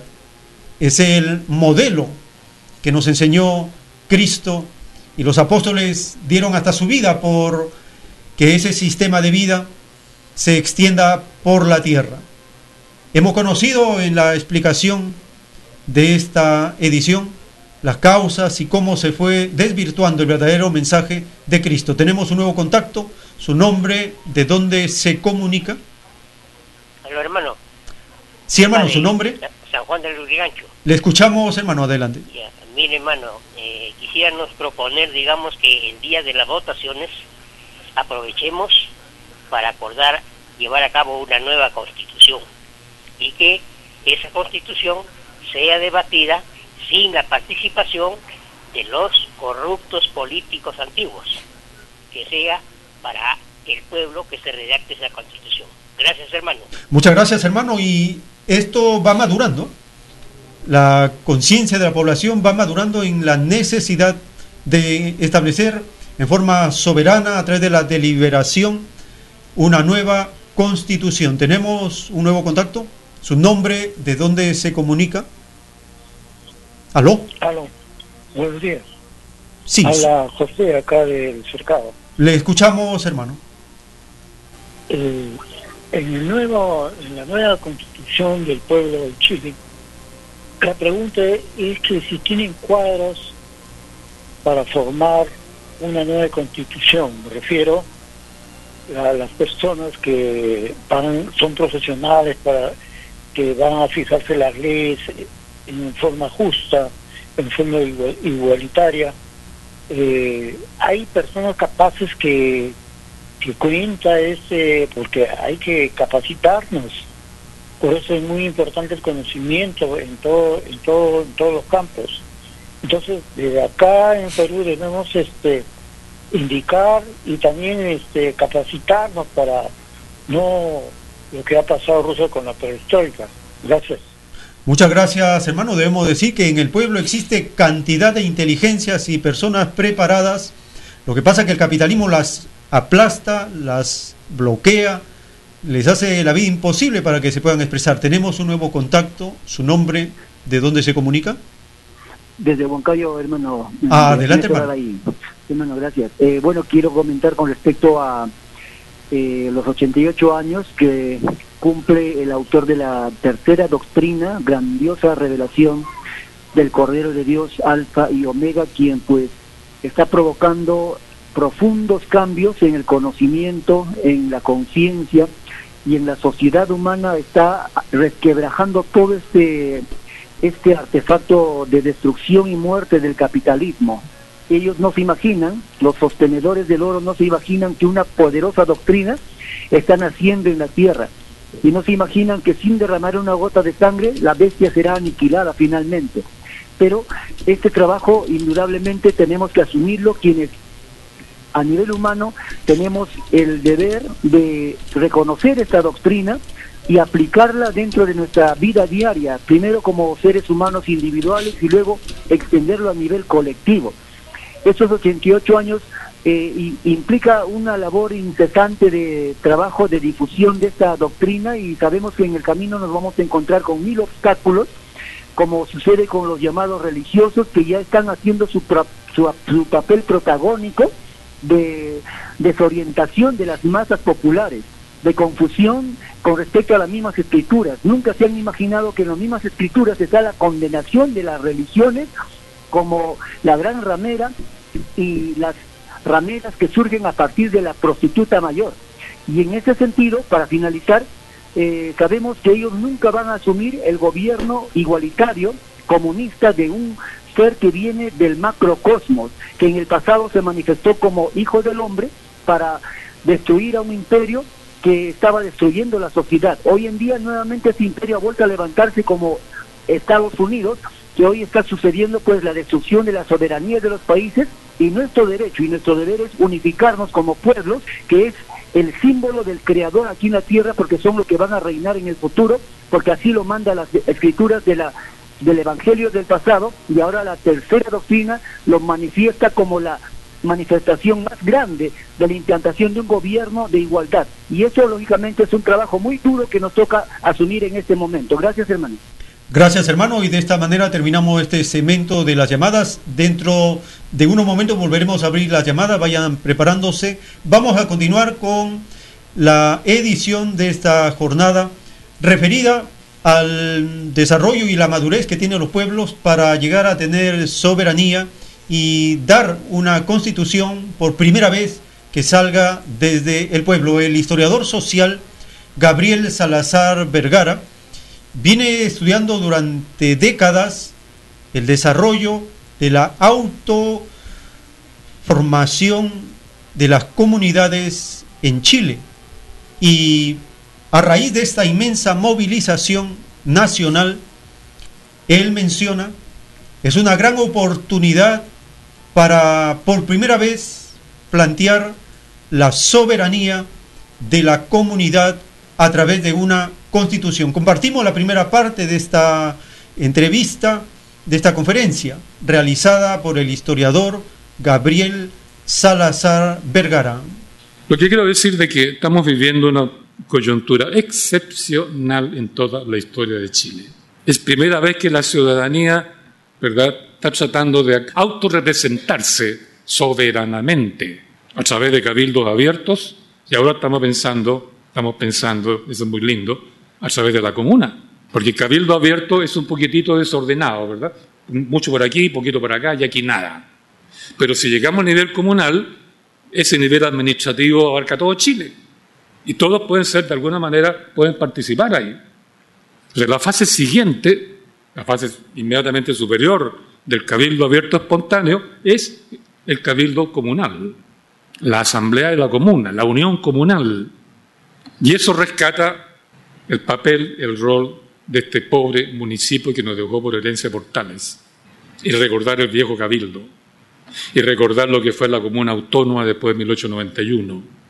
Esa comuna autónoma que la ideó un líder conservador porque se equivocó, porque creyó que ellos iban a controlar la asamblea de la comuna y se equivocaron, porque los obreros eran más y los obreros controlaron la, asamblea de la comuna. Y la asamblea de la comuna controlaba el municipio.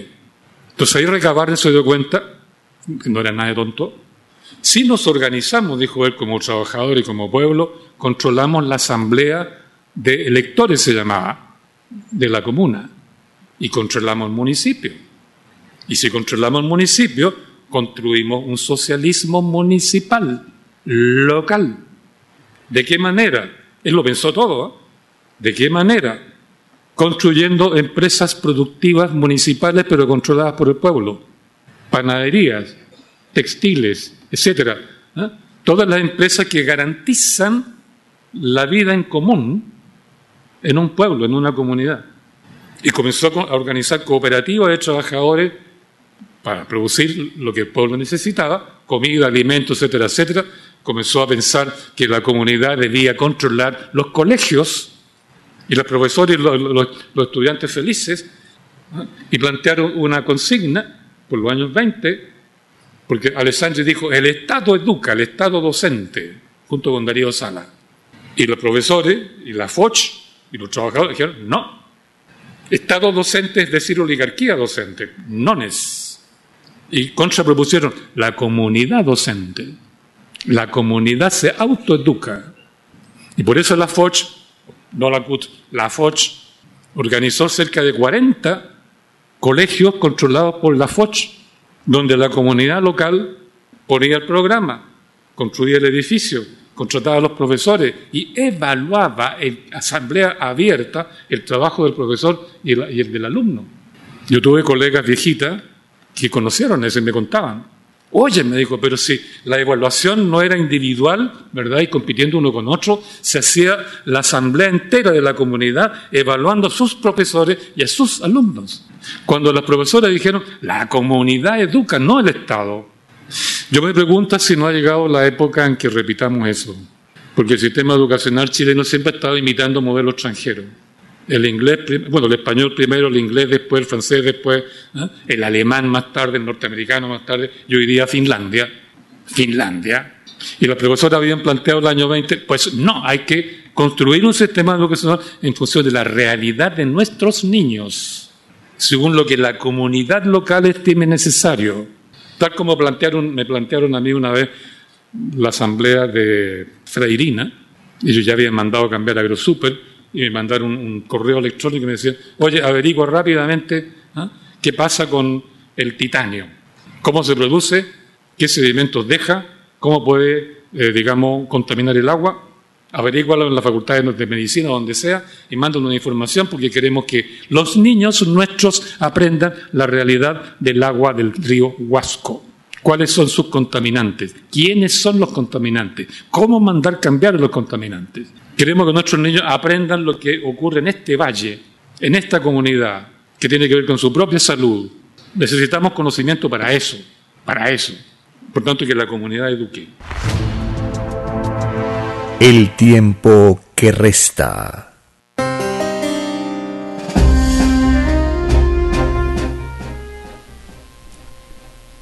Cuando Jesús de Nazaret le exhorta, le anima al pequeño rebaño que no tenga temor porque el Padre Eterno se ha complacido en darle el reino, allí Jesús exhorta a empezar el autogobierno de la comunidad.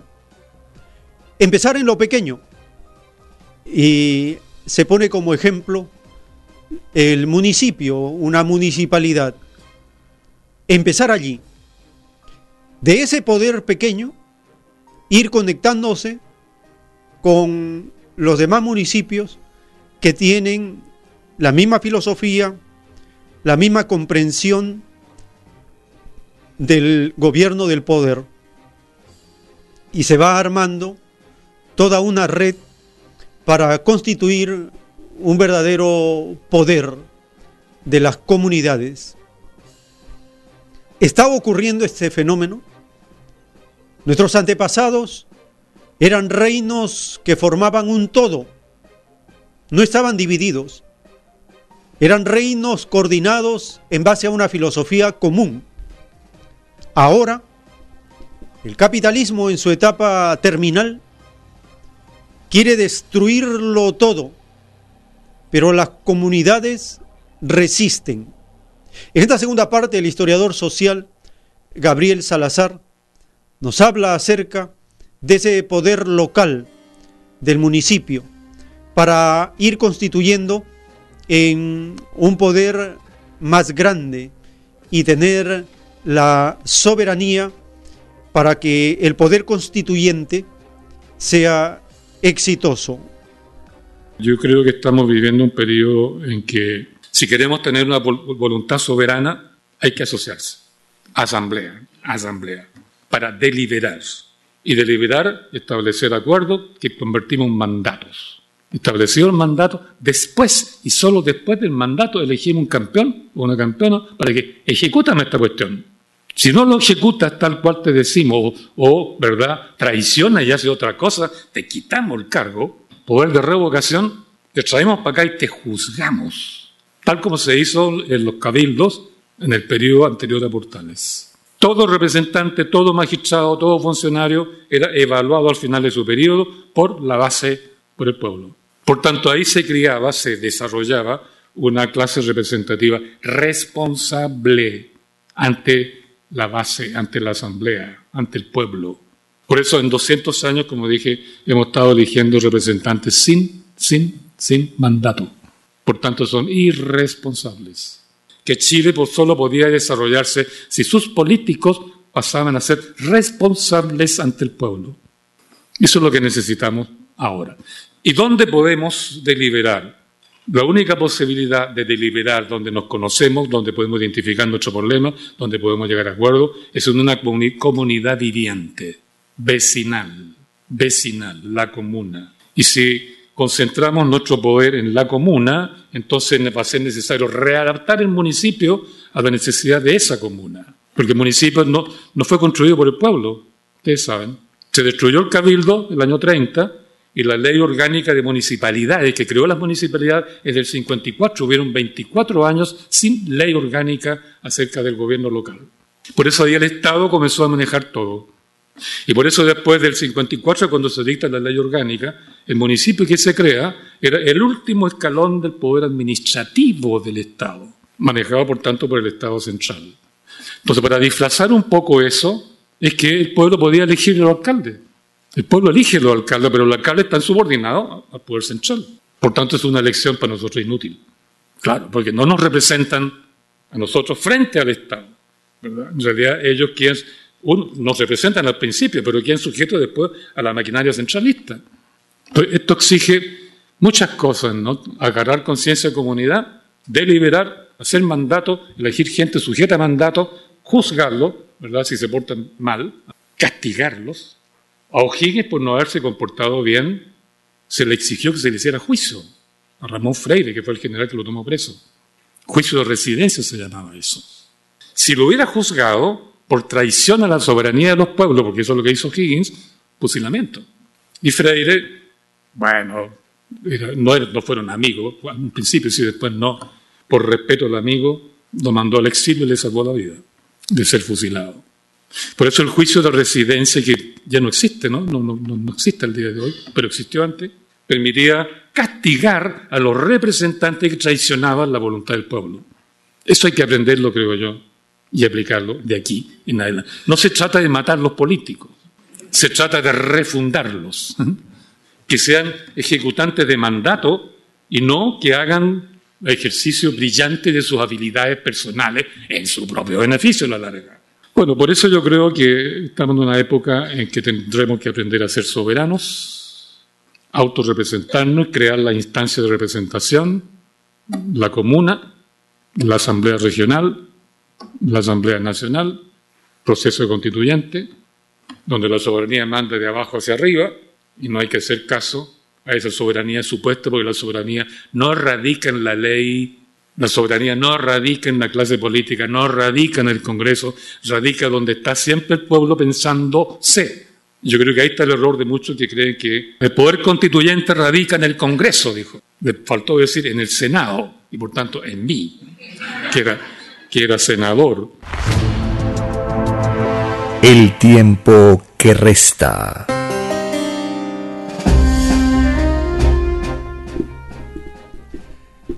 Cuando Jesús de Nazaret enseña, organiza, forma la comunidad, le da mandamientos, le da los principios, le da las costumbres, le enseña la filosofía a través de las parábolas y la alegoría, de la soberanía que tiene la comunidad frente a los demás. Y compara y le dice, el gobierno de ustedes tiene que ser el gobierno del servicio de los unos a los otros, no de la imposición, no de la fuerza, no de un yugo, sino de la colectividad, de lo común. Tenerlo todo en común, un solo corazón, un solo sentir, trabajar colectivamente y dar a cada uno según su necesidad. Esa es la fórmula de la justicia, de la igualdad que enseñó el Evangelio y que hasta el día de hoy es vigente y lo será por siempre. En esta tercera parte, el historiador social nos habla acerca del poder constituyente, nos habla que se abren las grandes alamedas como lo anunció el presidente socialista Salvador Allende, y también nos explica acerca del papel de los militares, de los pretorianos que sirven a un pequeño grupo de la clase explotadora. Ustedes están viendo ahora una cantidad de abogados de, derecho constitucional están planteando que, la, que el poder constituyente tiene que ser manejado de acuerdo a la ley anterior, la constitución anterior, lo que significa que la clase política que existe por la ley anterior tiene que meter la mano y mandarnos el paquetito hecho, tal como hizo Alessandro el 25, el paquetito hecho para que digamos sí o no, acepto o rechazo, nos mandan el paquete hecho. Y el, plebiscito así planteado, sí o no, anula nuestra deliberación. No hay deliberación. Y al no haber deliberación, no hay soberanía. Por tanto, el paquetito del plebiscito que nos mandan los políticos, que fue el modelo Alessandri de acción, ¿no? que estableció el año 25, en el fondo usurpa la soberanía, la anula y de nuevo se van a reír de nosotros, ¿no es cierto? Porque nos van a tirar de nuevo una constitución que no hicimos y un código del trabajo sin trabajadores ahí dictaminando lo que hay que hacer. Son muchos los temas, como ustedes ven, esto da para un largo periodo de deliberación y de estudio. Yo llevo como 20 años estudiando estas cosas por la historia, yo no lo invento por ideología, ni, por gusto personal, es la historia la que habla, y yo creo que estamos en un periodo único, excepcional, de por donde se le mire que por primera vez la ciudadanía tiene, como dijo Allende, las grandes alamedas abiertas para avanzar libremente. Porque, es un punto a examinar largamente, por primera vez que la ciudadanía sale a la calle y no la masacran. Primera vez que salimos a la calle en son soberanos, ¿no es cierto? Queremos mandar, la Asamblea manda, como decían los, mochilazos, ¿eh? Y, el ejército no sale a ametrallarnos. Siempre lo hizo antes. Ojo con eso. ¿Por qué no lo hicieron ahora? Yo creo que ya no lo hicieron. Eso hay que estudiarlo porque es un dato histórico que hay que tener presente y que nos deja el camino abierto para seguir avanzando. Y eso depende de nosotros. Y aquí hay un tema militar que hay que discutir, que no voy a desarrollar. Acabamos de publicar un libro gordo sobre el tema. Es que a los militares hay que reformarlos, hay que reeducarlos porque a ellos se les ha enseñado a obedecer a la Constitución. Son obedientes a la Constitución, a la ley. Y todos sabemos, ¿quién dictó esa ley? No fue el pueblo, fue un grupito. Entonces los militares, al obedecer la Constitución, están obedeciendo a un grupito, están defendiendo un grupito, una élite. Y un ejército que defiende una élite y no al pueblo en su conjunto es un ejército pretoriano pretoriano, casi como un ejército gangsteril que defiende su ¿eh? Eh, condotiero. Y el ejército gangsteril ¿eh? es, un ejército gangsteril, es esencialmente obediente, no puede deliberar. Si delibera, ¡pum!, listo. El gángster mata. Por eso el ejército ¿verdad? se le ha enseñado como gran cosa obedecer la ley. Pero ¿quién dicta la ley, por favor? Y más encima se le dice, no delibere. Le está prohibido deliberar. El ejército condotiero, el ejército gangsteril, los secuaces no deliberan, pues obedecen. ¿no? ¿Es este un ejército nacional? No, pues, es pretoriano. Es pretoriano. Por tanto, a los militares, el, militar que, no, que solo obedece y no, y no delibera, es un autómata. Es un androide de la película. ¿eh? Es un androide, es un autómata. Y se lo usa para dar golpes de Estado, que siempre han sido los mismos, ¿no? Dictan la constitución a la pinta de una élite, rechazan la del pueblo, a quien masacran y listo, tres veces en la historia de Chile. Esta vez tenemos la magnífica oportunidad de un ejército que no ametralló por algo, probablemente por el enorme peso que tienen los derechos humanos, con comisión aquí funcionando, ¿verdad? El peso que tiene la violación de derechos humanos en su propia memoria castrense, no es tanto miedo al pueblo como miedo al juicio, al desprestigio universal, porque es un desprestigio, uni- desprestigio universal. El tiempo que resta. Cuando Jesús de Nazaret en el Sermón del Monte le dice a la multitud, Buscad primeramente el reino de Dios y su justicia, y todas estas cosas os serán añadidas. Libro de Mateo capítulo 6, verso 33. Le está diciendo a la población que primero hay que establecer el reino de Dios y su justicia, y todas las demás cosas vendrán por añadidura. En cambio, el extraño sistema de vida capitalista primero establece la propiedad, lo privado, y después cree que va a haber justicia, va a haber igualdad, va a haber satisfacción de la población, y por lo tanto hacen un sistema de vida anticristiano. Es el anticristo hecho sistema de vida. Gracias a las enseñanzas de Cristo, el primer revolucionario, podemos entender la diferencia que existe entre el proyecto de Dios, el sistema de Dios, el gobierno de Dios y el extraño sistema de vida de la ley del oro, de los capitalistas, de los anticristos. Sobre esto y los temas relacionados con el despertar de los pueblos, las luchas, protestas y paros de los pueblos, la soberanía de los pueblos, ya tenemos la presencia de nuestro hermano Javier, con quien vamos a continuar con el desarrollo de las informaciones. Tenemos su saludo, hermano Javier. Sí, buenos días, hermano Joel. Buenos días a nuestros hermanos operadores. Eh, gracias por la magnífica labor. Eh, bueno, estoy escuchando los audios, hermano, y cada vez te felicito porque son magníficos. Por ejemplo, del hermano Sublet, ¿no? Sí. Este, nos hace ver de que la toda la Biblia es revolucionaria. Toda. Pero sin embargo, estas iglesias, estos falsos pastores, solamente escogen partes en el cual, con el cual pueden robar, hacer su negocio con, la, con las religiones. Y usando la- la- el término apología, son apologistas del fascismo, de la derecha, de los explotadores, fíjate. Claro, lógicamente nos hace ver cómo este, toda esta clase de gobernantes, de los politiqueros, eh, y aún así este, no, eh, juramentan en nombre de Dios, pero esta iglesia eh, eh, avala todo el robo que hacen en nombre de Dios. Ya, entonces este, a lo que voy es... eh, muy bien, o sea, basar nuestra lucha, nuestro la defensa del pueblo en base a la Biblia, en base a las enseñanzas del Jesús revolucionario.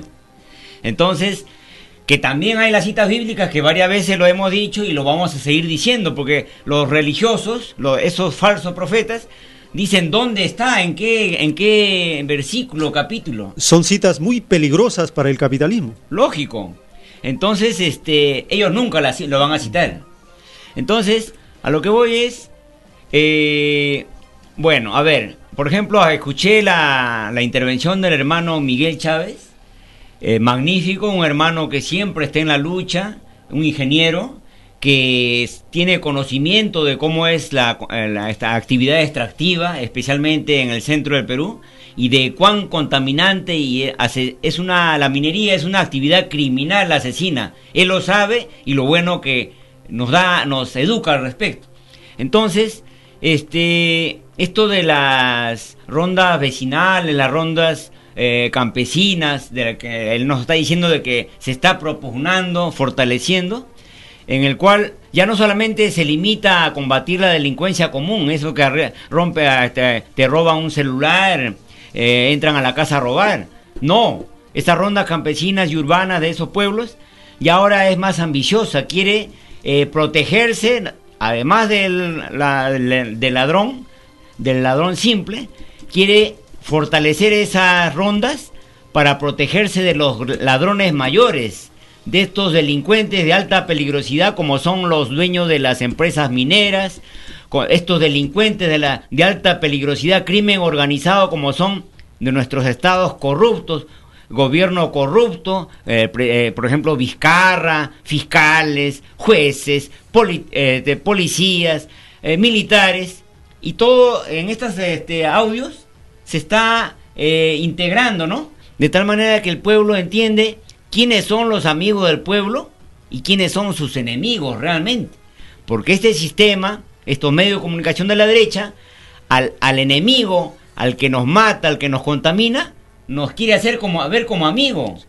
A ese gobernante Vizcarra, PPK, Kuczynski, que toda la vida se han dedicado a hacer malos negocios, estafar eh, con sus propias empresas, este, Kuczynski, la First Capital, y de y 50 años robándole al Perú, y el este acá eh, Vizcarra con su hermano CIM Vizcarra que desde muchos años antes ha estado haciendo negocios y bueno, la gente hay que recordarle de que Vizcarra ha ganado el, pla- el gobierno regional de Moquegua siendo aprista, como aprista. Pero eso muy, muy pocos medios lo mencionan, hay que desnudarlo, desenmascararlo. Entonces sus padres de él son apristas y entonces uno dice, los medios de comunicación te hacen ver como al corrupto y ladrón Vizcarra como el, el líder de la anticorrupción. Y entonces, pero acá los hermanos, esto es una, una sacudida al hermano campesino, obrero, que no se da tiempo para buscar la información verídica, información verdadera, y entonces ya este sacar sacarse él mismo la venda de los ojos porque cuando, cuando él va a investigar va a ver de que esos medios de comunicación que le querían hacer ver a ese ladrón, a ese corrupto como un adalid de la anticorrupción, simplemente es otro corrupto más que está luchando contra la otra mafia, nada más.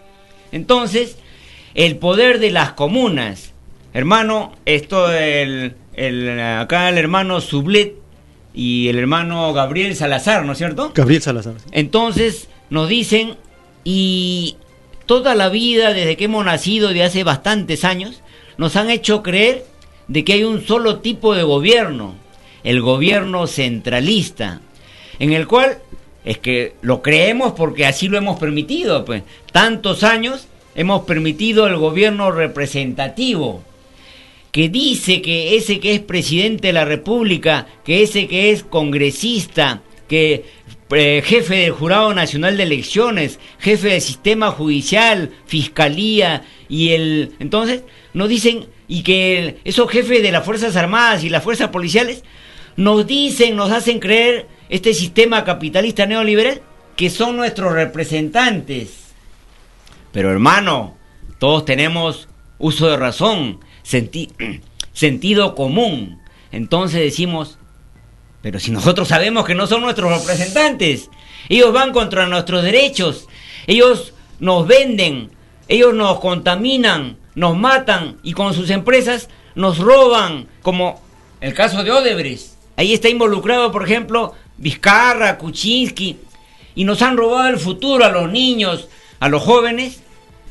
Esos tuberculosos que tenemos, esos anémicos, esos niños sin padre, esas mujeres esterilizadas, son producto de esos falsos representantes, porque hay que tenerlo bien claro, bien claro, hermanos, hermano Quechua, Aymara, de las comu- comunidades selváticas, no son nuestros representantes, son representantes de la oligarquía acá en el Perú y representantes de la oligarquía mundial. Son representantes del crimen organizado mundial, de esos archimillonarios que vienen al Perú, solo lo miran para robarnos. Nunca han hecho nada bueno por nosotros. También son representantes de la oligarquía nacional, los doce apóstoles, ahí hemos visto de Dionisio Romero, el amo del Perú, el dueño del Perú, el feudal y nosotros somos sus esclavos. Entonces son representantes de ellos. Nunca más digamos nuestro representante, porque ya lo tenemos que tener claro. gobierno representativo les conviene a las transnacionales para poner a ese su títere y que dice que es representante, él da leyes y con eso, con esa ley ladrona, nos roba, nos contamina, nos mata. Entonces, el Perú, el pueblo, el pueblo de a pie, de, de las, del obrero, el profesor, el, el médico, etcétera, el campesino, el de las comunidades, no tenemos representantes en estos, esta, en estos estados burgueses, oligárquicos. No tenemos ni un solo representante. Eso que dice que en el Congreso, uh, pues son cuatro o cinco, pero ellos no van a poder contra la mayoría. Las finales, trabajo estéril. Nada para el pueblo. Miren, ahí está, tantos congresos. Desde ahora, por ejemplo, desde el, el japonés Kenya Inami Iwamoto, alias Alberto Fujimori. Mire, todos estos congresos. ¿Qué de beneficio, qué ley han dado en beneficio del derecho del pueblo, hermano? Algunos de ellos, de esos congresos, de esos congresistas, no, hablemos de la labor del Congreso en su conjunto. ¿Algún Congreso ha reclamado y luchado por restituir las ocho horas laborales? ¿Algún de esos congresos ha restituido para que, ha reclamado para que se restituya la, la ONP? ¿Para que las, las, las pensiones sean eh, administradas por el Estado? Ninguna. Todas son aceitadas, por ejemplo, muchos congresistas por las AFP, por los, por los mineros, por los petroleros, por las empresas estas que nos contaminan, como la leche Gloria, como eh, estos pollos y como estos productos este, que son dañinos para la salud. Pero ahí está el ejemplo de Dionisio Romero, ¿no? Él manejaba todo el Estado y por eso no salían, no se podía aprobar esta defensa contra la salud de estos alimentos, ponerle los octágonos. ¿Por qué? Porque eh, afectaba a sus empresas.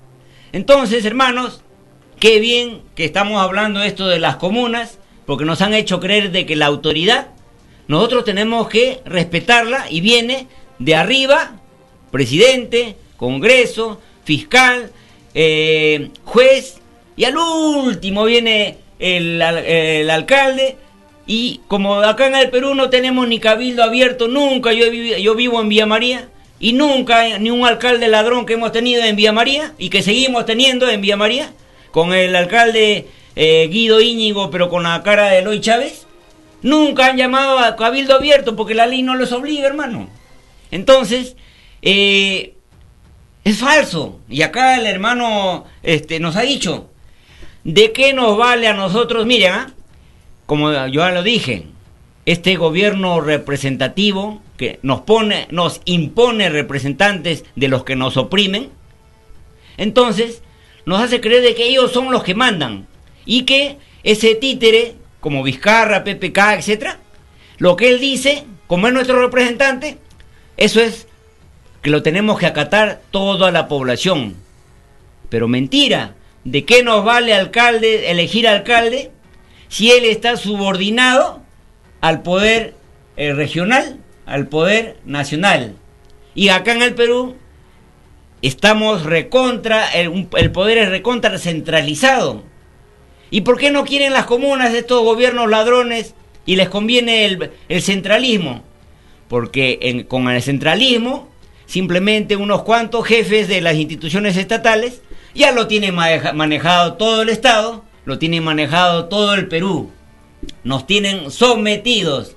En cambio, a ellos no les conviene el gobierno descentralizado, no les conviene que las comunas tengan poder, porque si las comunas tienen poder para combatir la delincuencia común, para defenderse contra las mineras, las petroleras, los empresarios que roban, saquean, se agarran propiedades, se agarran el agua, hermano, se agarran el agua, la luz, las empresas, cuando las comunas son fortalecidas, ya ellos ya no podrían hacer su abuso.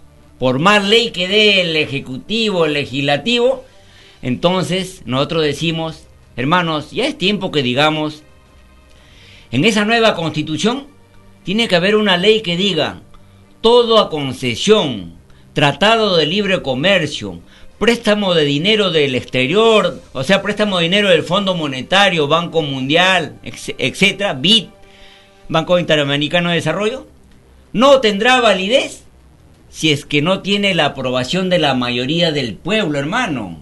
Imagínense que hubiera una, un artículo en la Constitución que diga eso. Entonces de nada le valdría a las transnacionales, al gobierno norteamericano, tener su títere.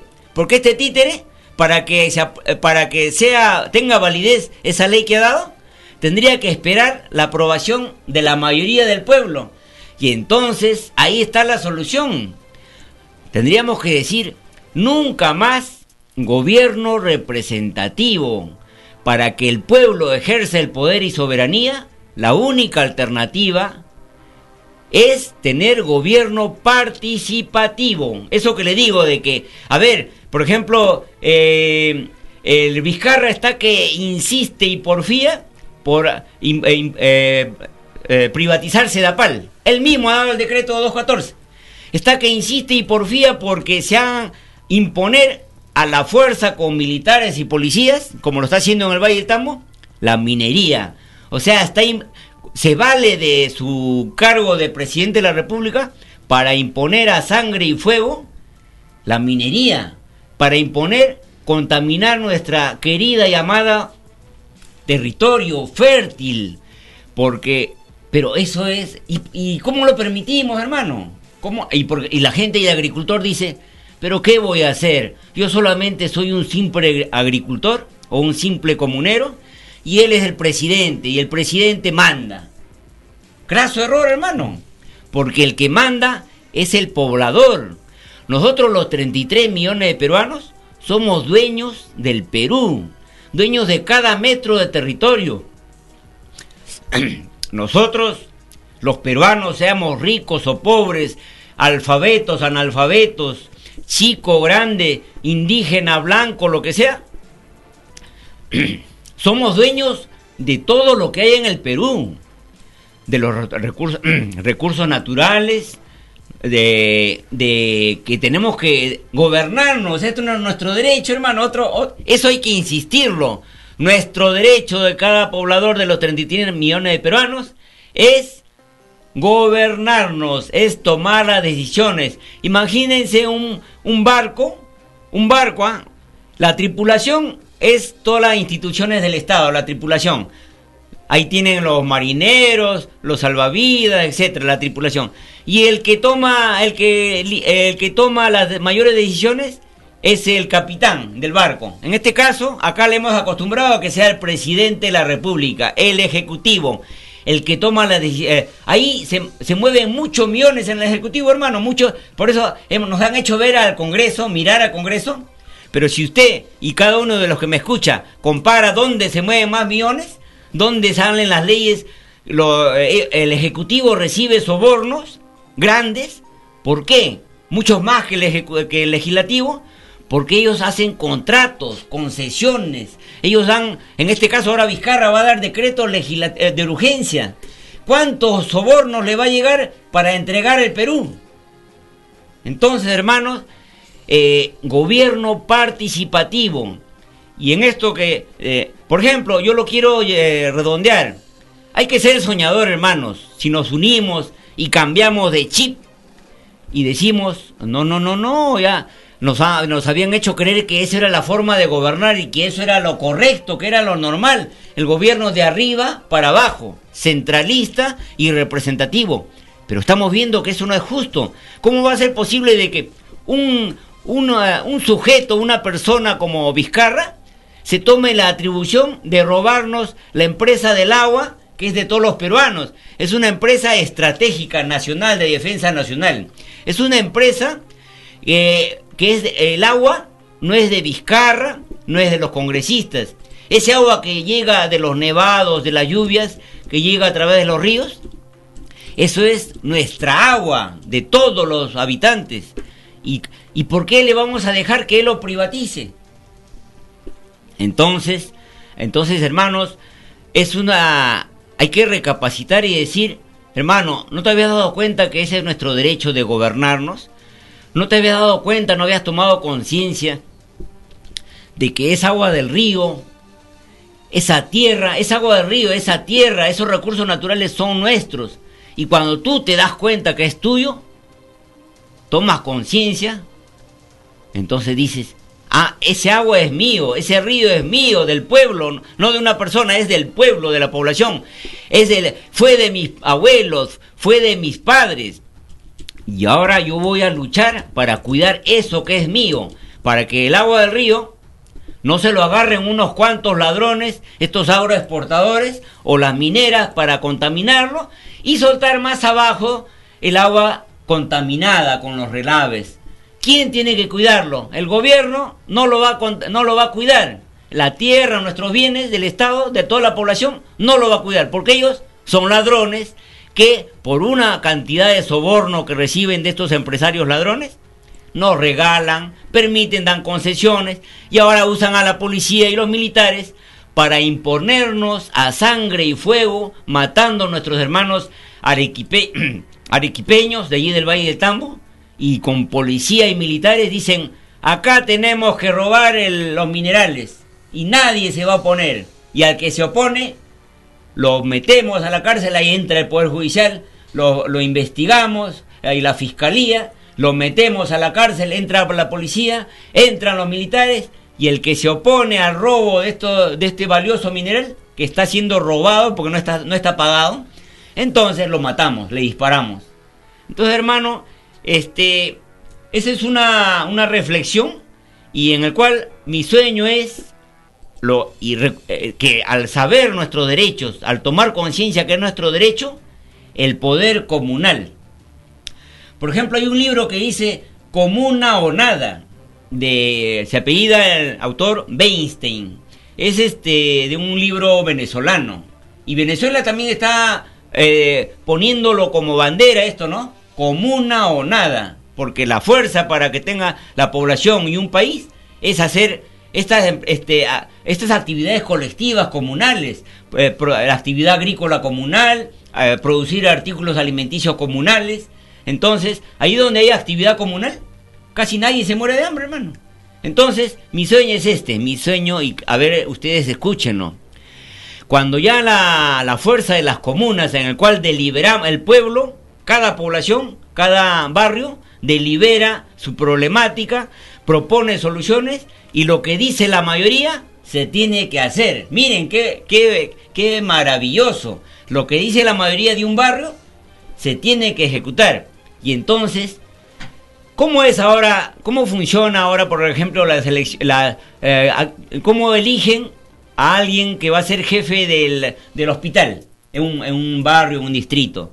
De una comisaría, de una eh, oficina del Poder Judicial, de una oficina de la Fiscalía, de un destacamiento del ejército de un distrito, de una provincia. ¿Cómo lo eligen?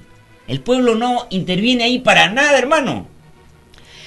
El pueblo, son tan hábiles estos ladrones, estos capitalistas neoliberales, que lo han elaborado la constitución ladrona del 93, para que nos puedan robar legalmente, han dado leyes, han hecho, han puesto las reglas de juego de tal manera que lo que dicen que es democracia prácticamente es lo contrario a la democracia.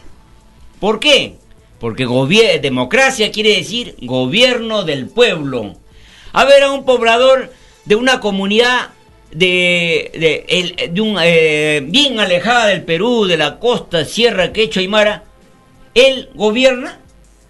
Un representante quechua tenemos en el, en el Congreso, se le escucha, tiene voz y voto. Nada, cero, cero, no tiene voz ni voto. Entonces, eh, ¿qué tenemos que hacer? A ver, sueño, por ejemplo, yo en Villa María. Estos eh, representantes que les he dicho de esta de en cada distrito los elige el gobierno central. El gobierno central pone a un director del hospital auxiliadora aprista, a un eh, director de colegios aprista o fujimorista de la SUGEL, pone al comisario, lo eligen ellos, a un afín, a uno que es corrupto que por una coima él se hace la vista gorda y no combate la delincuencia, solamente eh, cuando le dicen tienes que reprimir, van a hacer marcha acá en la municipalidad, ahí sí actúan los policías. Entonces, pero eso no tiene que ser así. O sea, utilizan todas estas instituciones estatales lo utilizan para someternos, someternos. Ellos dicen, todas estas instituciones estatales dicen, si el presidente, lo, lo que acordó el presidente, lo que acordó el Congreso y lo que acordaron estos corruptos, apristas, fujimoristas, etcétera, nosotros, fiscal, juez, policía, somos los encargados de hacerlo cumplir. Y si tú te rebelas y te resistes, nosotros bala, palo y ellos matan. Entonces, este es mi sueño. Mi sueño es que cuando el pueblo sea tan consciente de nuestros derechos, entonces decimos, no, se acabó. El gobierno, el poder viene de, la, de los barrios, el distrito, de, de abajo para arriba. Entonces, ya ahora en adelante, tenemos que organizarnos, unirnos para eso, en Vía María, en todos los distritos, en todos los departamentos, en todos los caseríos, y decir, nosotros pagamos los impuestos, nosotros mantenemos este Estado y tenemos todo el derecho de elegir a las autoridades que ponen en, nuestro, en el caserío, en nuestro distrito, en nuestro barrio. Entonces, todo el derecho vamos a elegir al, a los jefes, al director de los hospitales, de las entidades eh, de salud. Vamos a elegir a los, a los directores de los colegios de nuestro barrio. Vamos a elegir al comisario. Vamos a elegir al jefe de esa oficina del Poder Judicial, la, la fiscalía, etc. Entonces, ¿cuál es la ventaja, hermano? Imagínense, ahí se da una buena organización soberana. ¿Por qué? Porque el barrio conoce al mejor profesor, conoce al mejor médico, conoce al mejor policía, al mejor abogado que puede, que entonces ya no habrían los, los tarjetazos, la vara, ya no habría la influencia. Imagínense qué sería si fuera así como lo vamos a hacer realidad este sueño, hermano, tenemos que lucharlo. Si se hace realidad este sueño, ya quedarían anulados, debilitados esos apristas corruptos que tenemos, apristas fujimoristas, que son una plaga, porque hermanos, ¿saben cuál es el pensamiento del APRA? Dicen, el APRA nunca muere. ¿Qué quiere decir esto? De que estos apristas son tan pillos, tan astutos, de que ellos dicen, ah, ya, eh, de, repente hasta el APRA eh, ya anulan como partido porque ya nadie cree en el APRA. Pero estos mismos apristas, así como en el caso de Vizcarra, se camufla. Ya pasa el tiempo y dice, ah, ya se olvidaron que yo gané por el APRA, mis papás son apristas, yo soy aprista, pero ahora me voy a presentar por, por eh, peruanos por el cambio. Y ahora se presentan por eh, Solidaridad, Nacional. Ellos, no hay problema, son camaleones, ellos se van a cambiar al Fujimorismo, a, con Acuña, etcétera. Pero ahí están los apristas. Igualito en las instituciones. Tenemos en el jueces, fiscales, jueces supremos, etcétera, hasta policías, hasta militares, apristas. Entonces, hermanos, cuando estos apristas, estos fujimoristas que son una plaga, que están, que nos dominan, que están en todo el aparato estatal, tenemos que extirparlos. ¿Cómo lo vamos a extirpar? Con este poder comunal. Imagínense, por más, ahí ya no cabe la influencia, el tarjetazo, eh, porque así venga con el tarjetazo, no, viene acá en nuestro distrito, en nuestro barrio, por ejemplo, yo vivo en, en la zona Inca, Pachacútec, hay siete zonas en Villa María, y decimos, no, acá no recibimos, acá no va a haber eh, que, en los, eh, que dicen, eso dicen, esos cargos los, son de mando político, te dicen, eso no lo elige el pueblo, te dice, falso, no lo vamos a permitir, esto Acá no hay mando político. Un cargo tiene que ser el que le elige el pueblo. Y acá, comisario, nosotros lo vamos a poner. Director, también el pueblo. Y así, eh, director de hospital. Hermanos, ahí sería el gran cambio y ahí viene esto de todos estos audios que hemos escuchado. Así es, hermano, y lo que tú mencionas es parte de la profecía escrita en los rollos del Cordero de Dios cuando dice, todo lo que sale del Padre en el Hijo es universal. Será un acontecimiento mundial. De verdad os digo que volverá al rebaño del profeta lo que antes estaba. Volverán los humildes y despreciados a gobernarse a sí mismos con infinita fuerza en sus ideales, porque el Padre Jehová está con ellos siempre lo ha estado, porque todo humilde y explotado es primero ante el Padre, escrito por el enviado Alfa y Omega.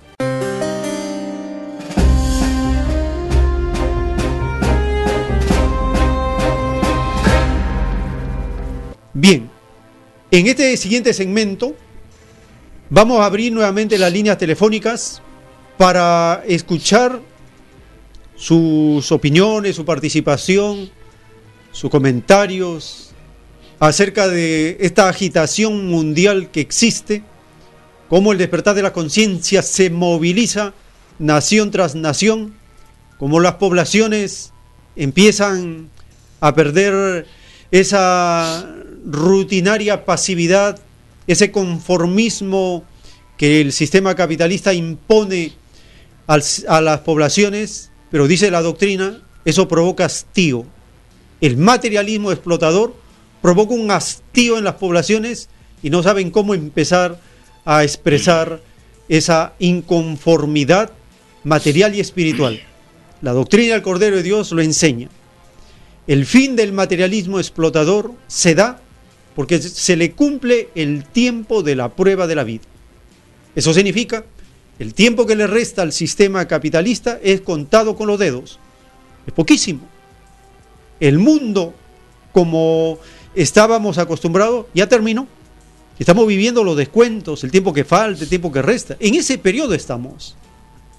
Teléfonos en la ciudad de Lima, 4 72 3110 472 3184 y desde las regiones marcando el 01 472 3383. Estamos compartiendo la doctrina del enviado del Divino Padre, la doctrina del Cordero de Dios, que nos enseña a cambiar nuestras costumbres, empezando por la forma de gobernarnos, de autogobernarnos.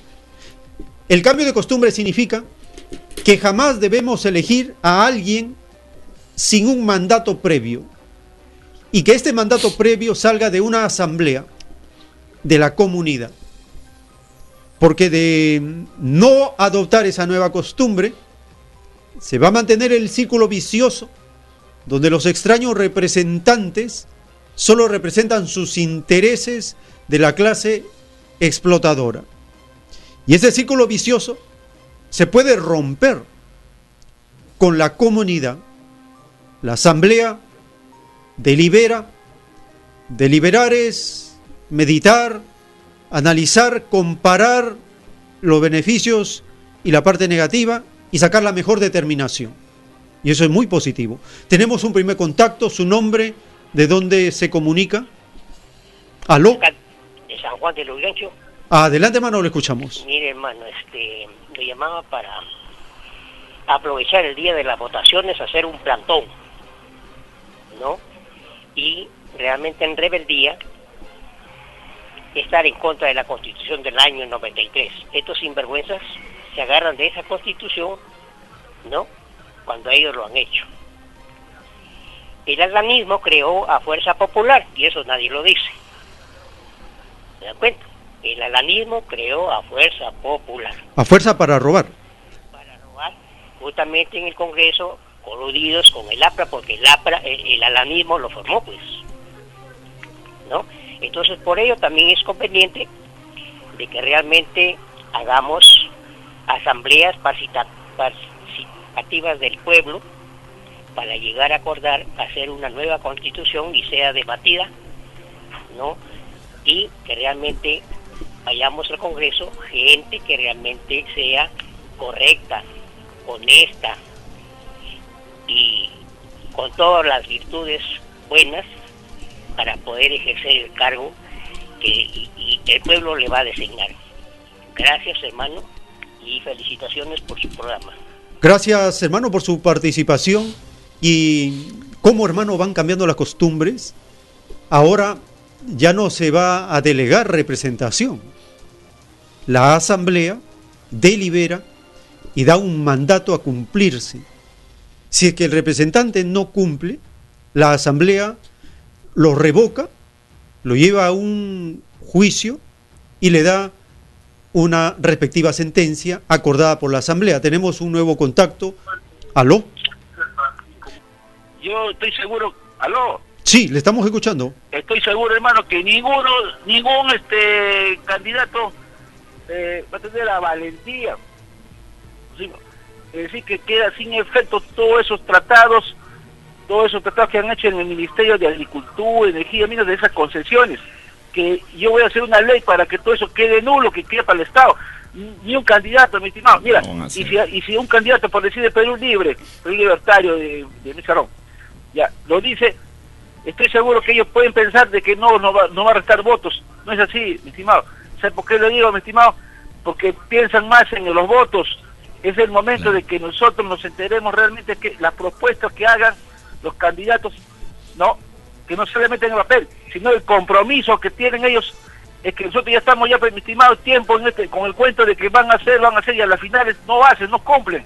Entonces queremos las propuestas que digan que se quede sin efecto todas esas resoluciones, concesiones, sin efecto los tratados de libre comercio. Ahí se va a ver, mi estimado, quiénes realmente son los que sí se comprometen a realmente con el pueblo.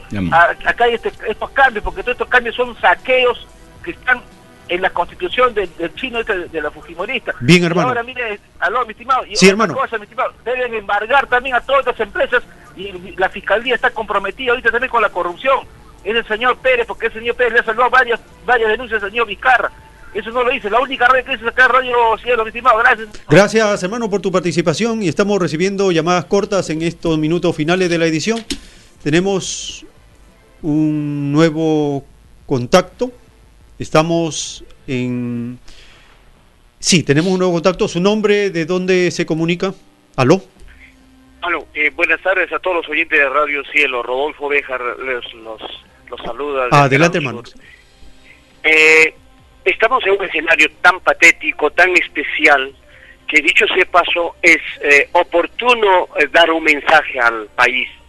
Esto pasa ¿por qué? porque nosotros los, los peruanos tahuantinsuyanos de ninguna manera vamos a ser testigos ni vamos a apoyar festejar el bicentenario de muerte, de oprobio, de, de, traición y al mismo tiempo de entrega de casi la mitad del territorio nacional. Esto no lo vamos a permitir, más bien, a lo contrario, vamos a refundar el país y vamos a independizarnos. Este trabajo que se está desarrollando desde, desde sur a norte, de este a, oriente, es que estamos eh, comprometidos los peruanos tahuantinsuyanos bien nacidos a refundar el país, dadas las circunstancias que tenemos solo un año y medio. ¿A quién cabe duda, para quién cabe duda de que estas elecciones es únicamente para qué? Para legitimar eh, la cochinada que desarrolla este este sistema eh, neoliberal, este sistema capitalista con este modelo neoliberal. Eso es absolutamente claro. Y en esa dirección pedimos más bien a todas esas personas que están luchando, que dicen estar luchando y que los increpen en cada uno de sus pueblos y les digan por qué están luchando si naturalmente el jurado electoral es una coladera, es parte del, del Ejecutivo, el mismo que desarrolla en todo momento, en todos los instantes, antes de la independencia, los anforazos, porque desarrollan todo un trabajo de la coladera, todo un trabajo de elección, o acaso nosotros los, los ciudadanos peruanos, tahuantinsuyanos, vemos el caso del SIDA y el cáncer, ellos lo preparan. En esa dirección ruego y pido a toda la población en su conjunto bastante reflexión y tenemos un año y medio para refundar el país e independizarnos. Esperamos que ustedes del medio y también los oyentes de Radio Cielo estén de acuerdo o estemos de acuerdo porque ese es el único camino. Muchas gracias, buenas Muchas- tardes. Muchas gracias por su participación. Tenemos los últimos contactos de esta edición. ¿Su nombre? ¿De dónde se comunica? ¿Aló? De San Martín de Porres, hermano. Adelante, hermano, le escuchamos. Este, mire, en el periódico El Comercio eh, opina un tal ideólogo de la derecha latinoamericana, un tal periodista Oppenheimer, donde dice que la solución de los problemas de los pueblos es este, la innovación y la calidad educativa.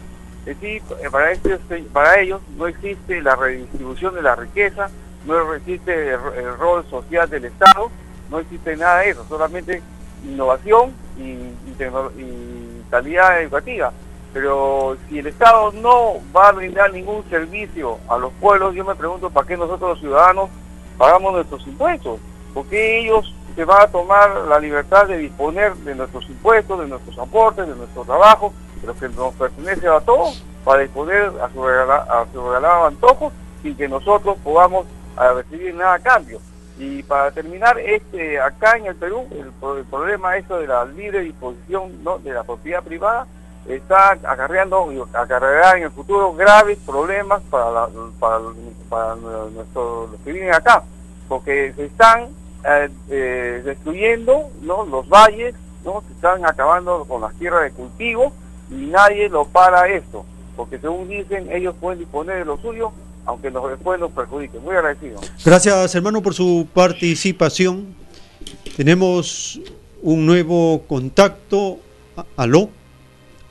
Tenemos en los. Estamos en la parte final de esta jornada, en el segmento final de llamadas.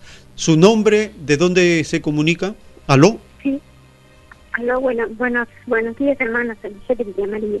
Le escuchamos, hermana Adela. hablando de, de cristianismo, o sea, cristianismo verdadero, llegamos a la conclusión de que, que las iglesias evangélicas y la iglesia católica son los partidos políticos de los ricos desde hace muchísimo tiempo, o sea, y ellos son los que obstruyen nuestro entendimiento y, este, y que participamos en política, o sea, nos, o sea que nos sacan de la realidad, pues, ¿no? Para que no participemos y veamos este, la realidad y podamos vivir acorde a nuestra realidad, ¿no?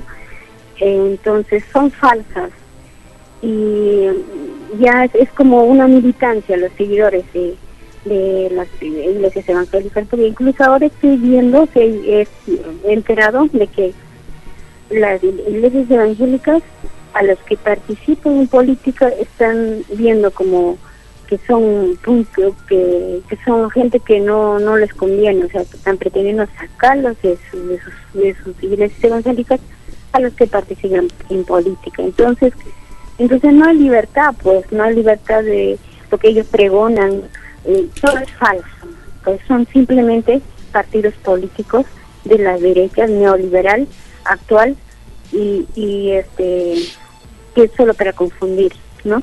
Es la conclusión que llegamos, ¿no? Gracias, buenos días, hermanos. Muchas gracias por ese aporte que nos da. Son sectas políticas al servicio del capitalismo. La secta vaticana, las sectas evangélicas son sectas políticas al servicio del capitalismo. Muy buena la sugerencia de cómo caracterizar a esas extrañas organizaciones del materialismo. De esta manera terminamos el segmento de las llamadas, estamos en la parte final. Hermano Javier, haremos las reflexiones respectivas. Sí, hermano, este, a lo que acabo de proponer a nuestros hermanos de que nosotros somos, so- eh, los 33 millones de peruanos somos dueños de todo el Perú, de todas nuestras riquezas. Entonces, este, yo lo que les digo, ya dejé, eh, ya desechemos esta forma en que nos hemos estado dejando gobernar. Eh, gobierno representativo, tan fácil el gobierno norteamericano y los dueños de las transnacionales, esos ladrones de mundiales, simplemente nos ponían, nos ponen a nuestro presidente y si quieren seguir poniéndonos por años, hermanos, ¿ah? quieren lo financian y si es que no lo han financiado, al que gana le, le da un buen soborno, se lo compra y una vez que se lo, se lo compra al presidente, a los, a los congresistas, ya tiene todo el país en sus manos, lo tiene dominado. Pero con el gobierno participativo, mírenme, en el gobierno representativo soborna al presidente, soborna a muchos congresistas, ya tiene el país en sus manos, dominado. Pero en el gobierno participativo, en el cual participan en las decisiones la mayoría, lo que se dice, lo que aprueba la mayoría de los 33 millones de peruanos, eso se tiene que hacer. Miren, si una, el gobierno norteamericano, una transnacional minera, petrolera, podría sobornar a a todo el pueblo? Imposible. Pero sí es fácil sobornar al presidente a los congresistas.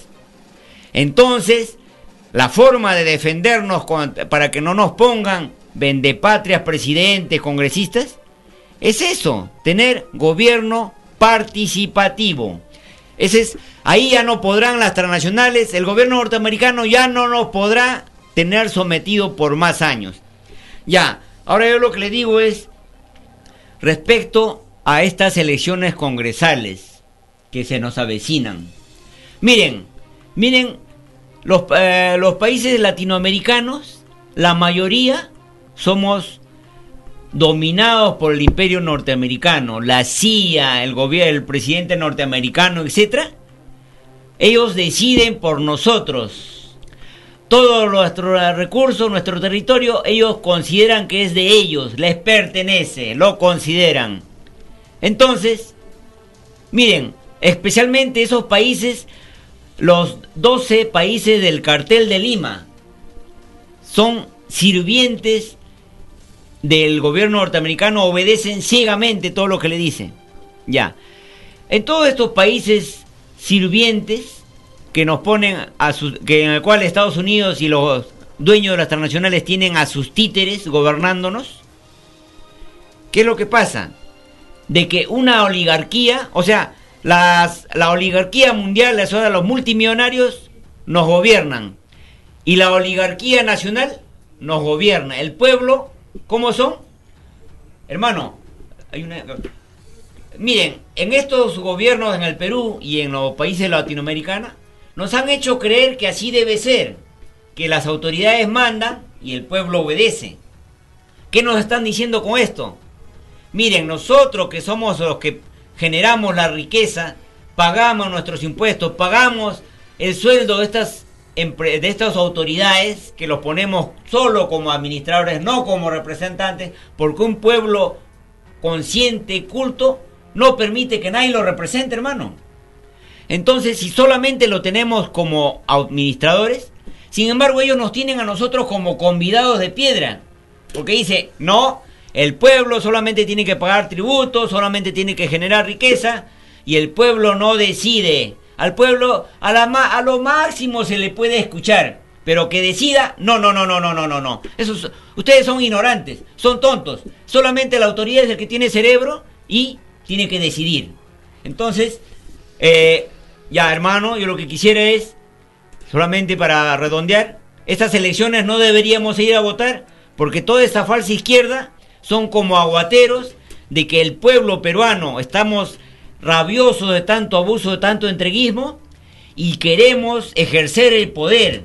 Así como el ejemplo que le di del barco, sabemos que toda la tripulación está en nuestra contra de todos los pasajeros. Tenemos que sacar al capitán, quitarles el timón y el pueblo tomar el timón, el pueblo tomar las decisiones. Entonces, miren, eso que dijo Pinochet, que Piñechet, que dice primero la Asamblea Constituyente y después no. El pueblo primero tiene que ejercer el poder una vez que maneja todo el aparato estatal recién constituyente. Nosotros no deberíamos ir a esta constitución, deberíamos luchar por tomar, ejercer el poder, hermano. Gracias, hermano. Y estos minutos finales queremos dedicarlo al autor de la doctrina del Cordero de Dios. Empezamos este programa con el enviado del Divino Padre, presentando el libro que se está publicando ya hace buen tiempo por internet. Contiene las conversaciones telepáticas del Divino Padre con el enviado Alfa y Omega. Es la transcripción de 10 cassettes donde el autor permitió que se le grabara en su estancia en Lima, Perú, hacia los años de 1976 a 1978.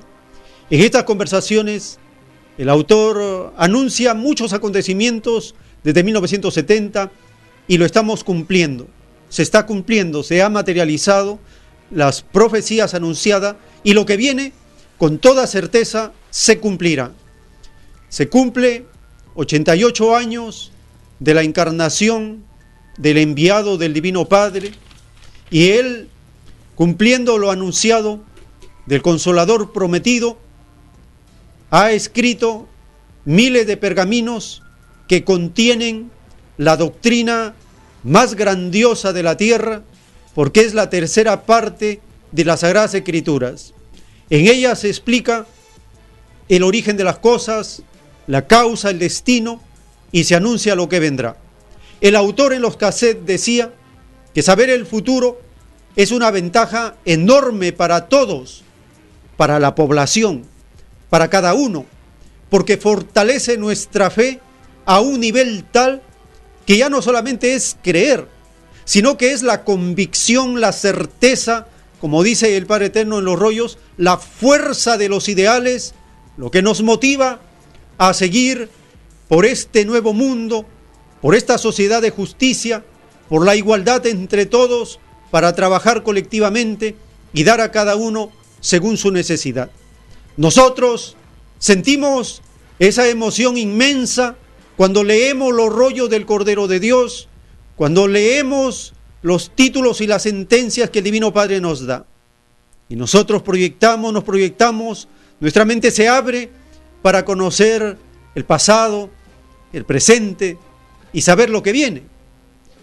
¿Cuántos estudiosos y estudiosas se maravillan de la lectura de los rollos del Cordero de Dios, de los títulos, cada vez más y más?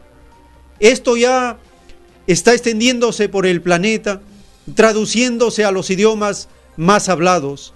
Se cumple lo anunciado en las escrituras del Cordero de Dios.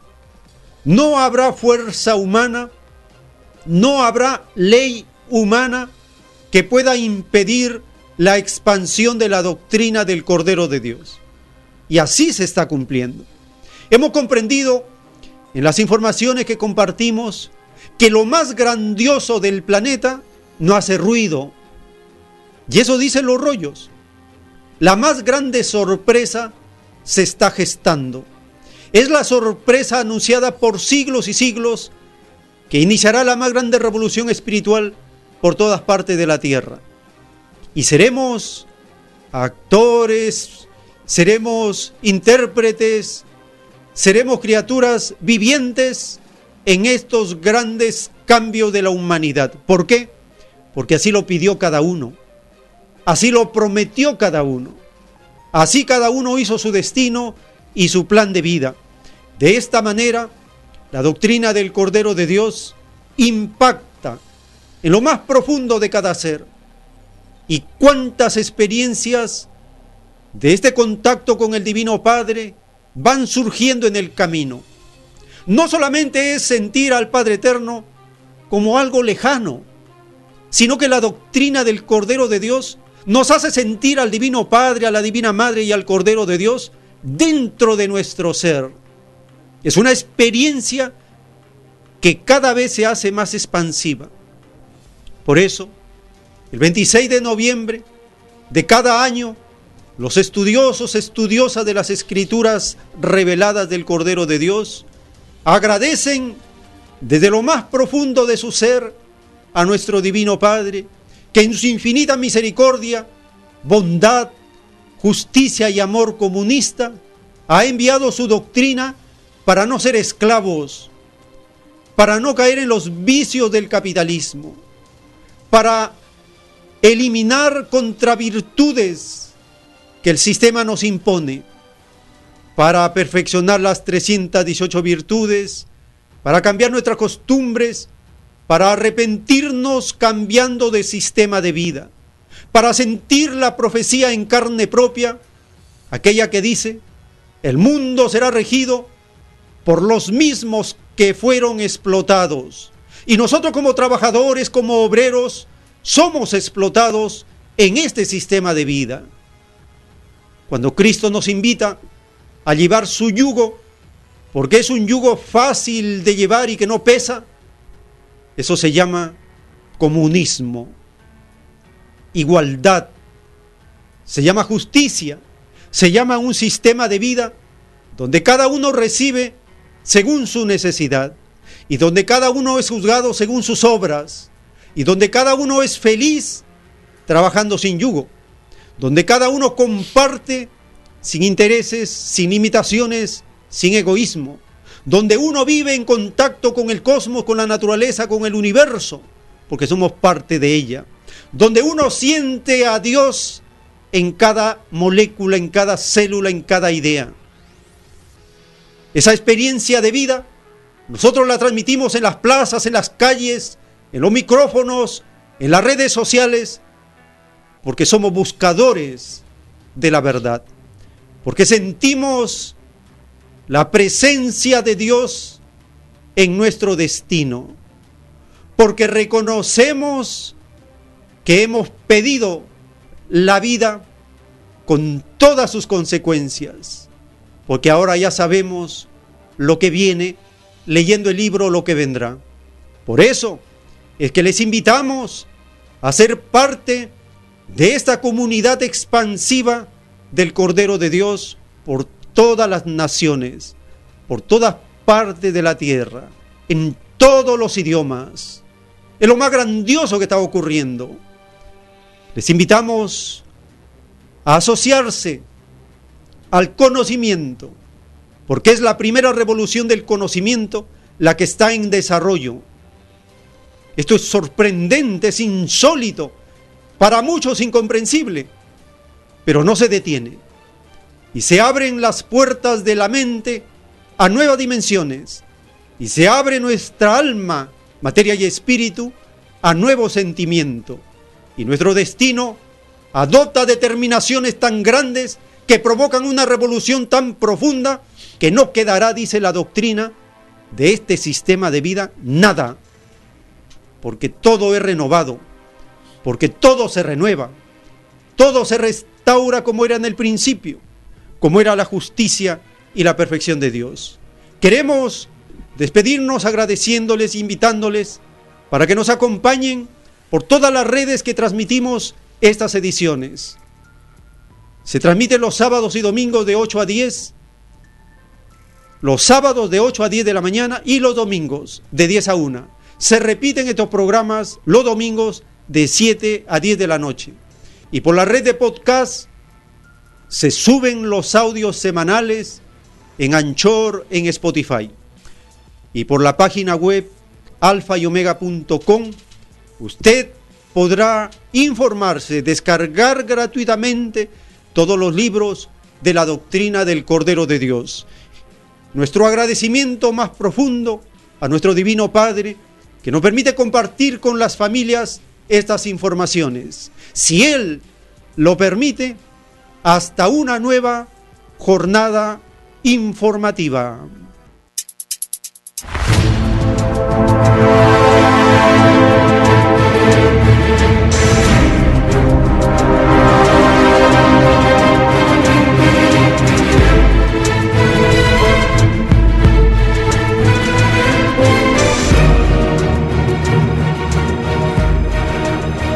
Porque la vida en desarrollo no se detiene en ningún instante.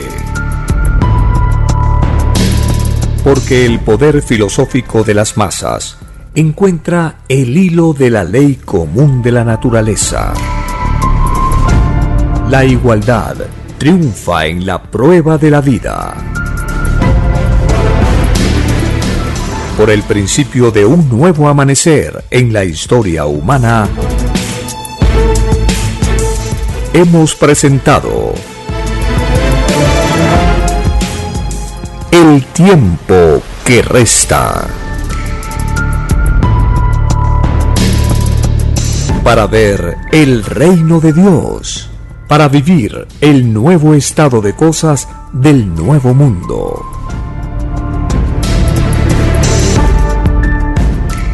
Visite www.alfayomega.com y descargue gratis todos los libros en PDF.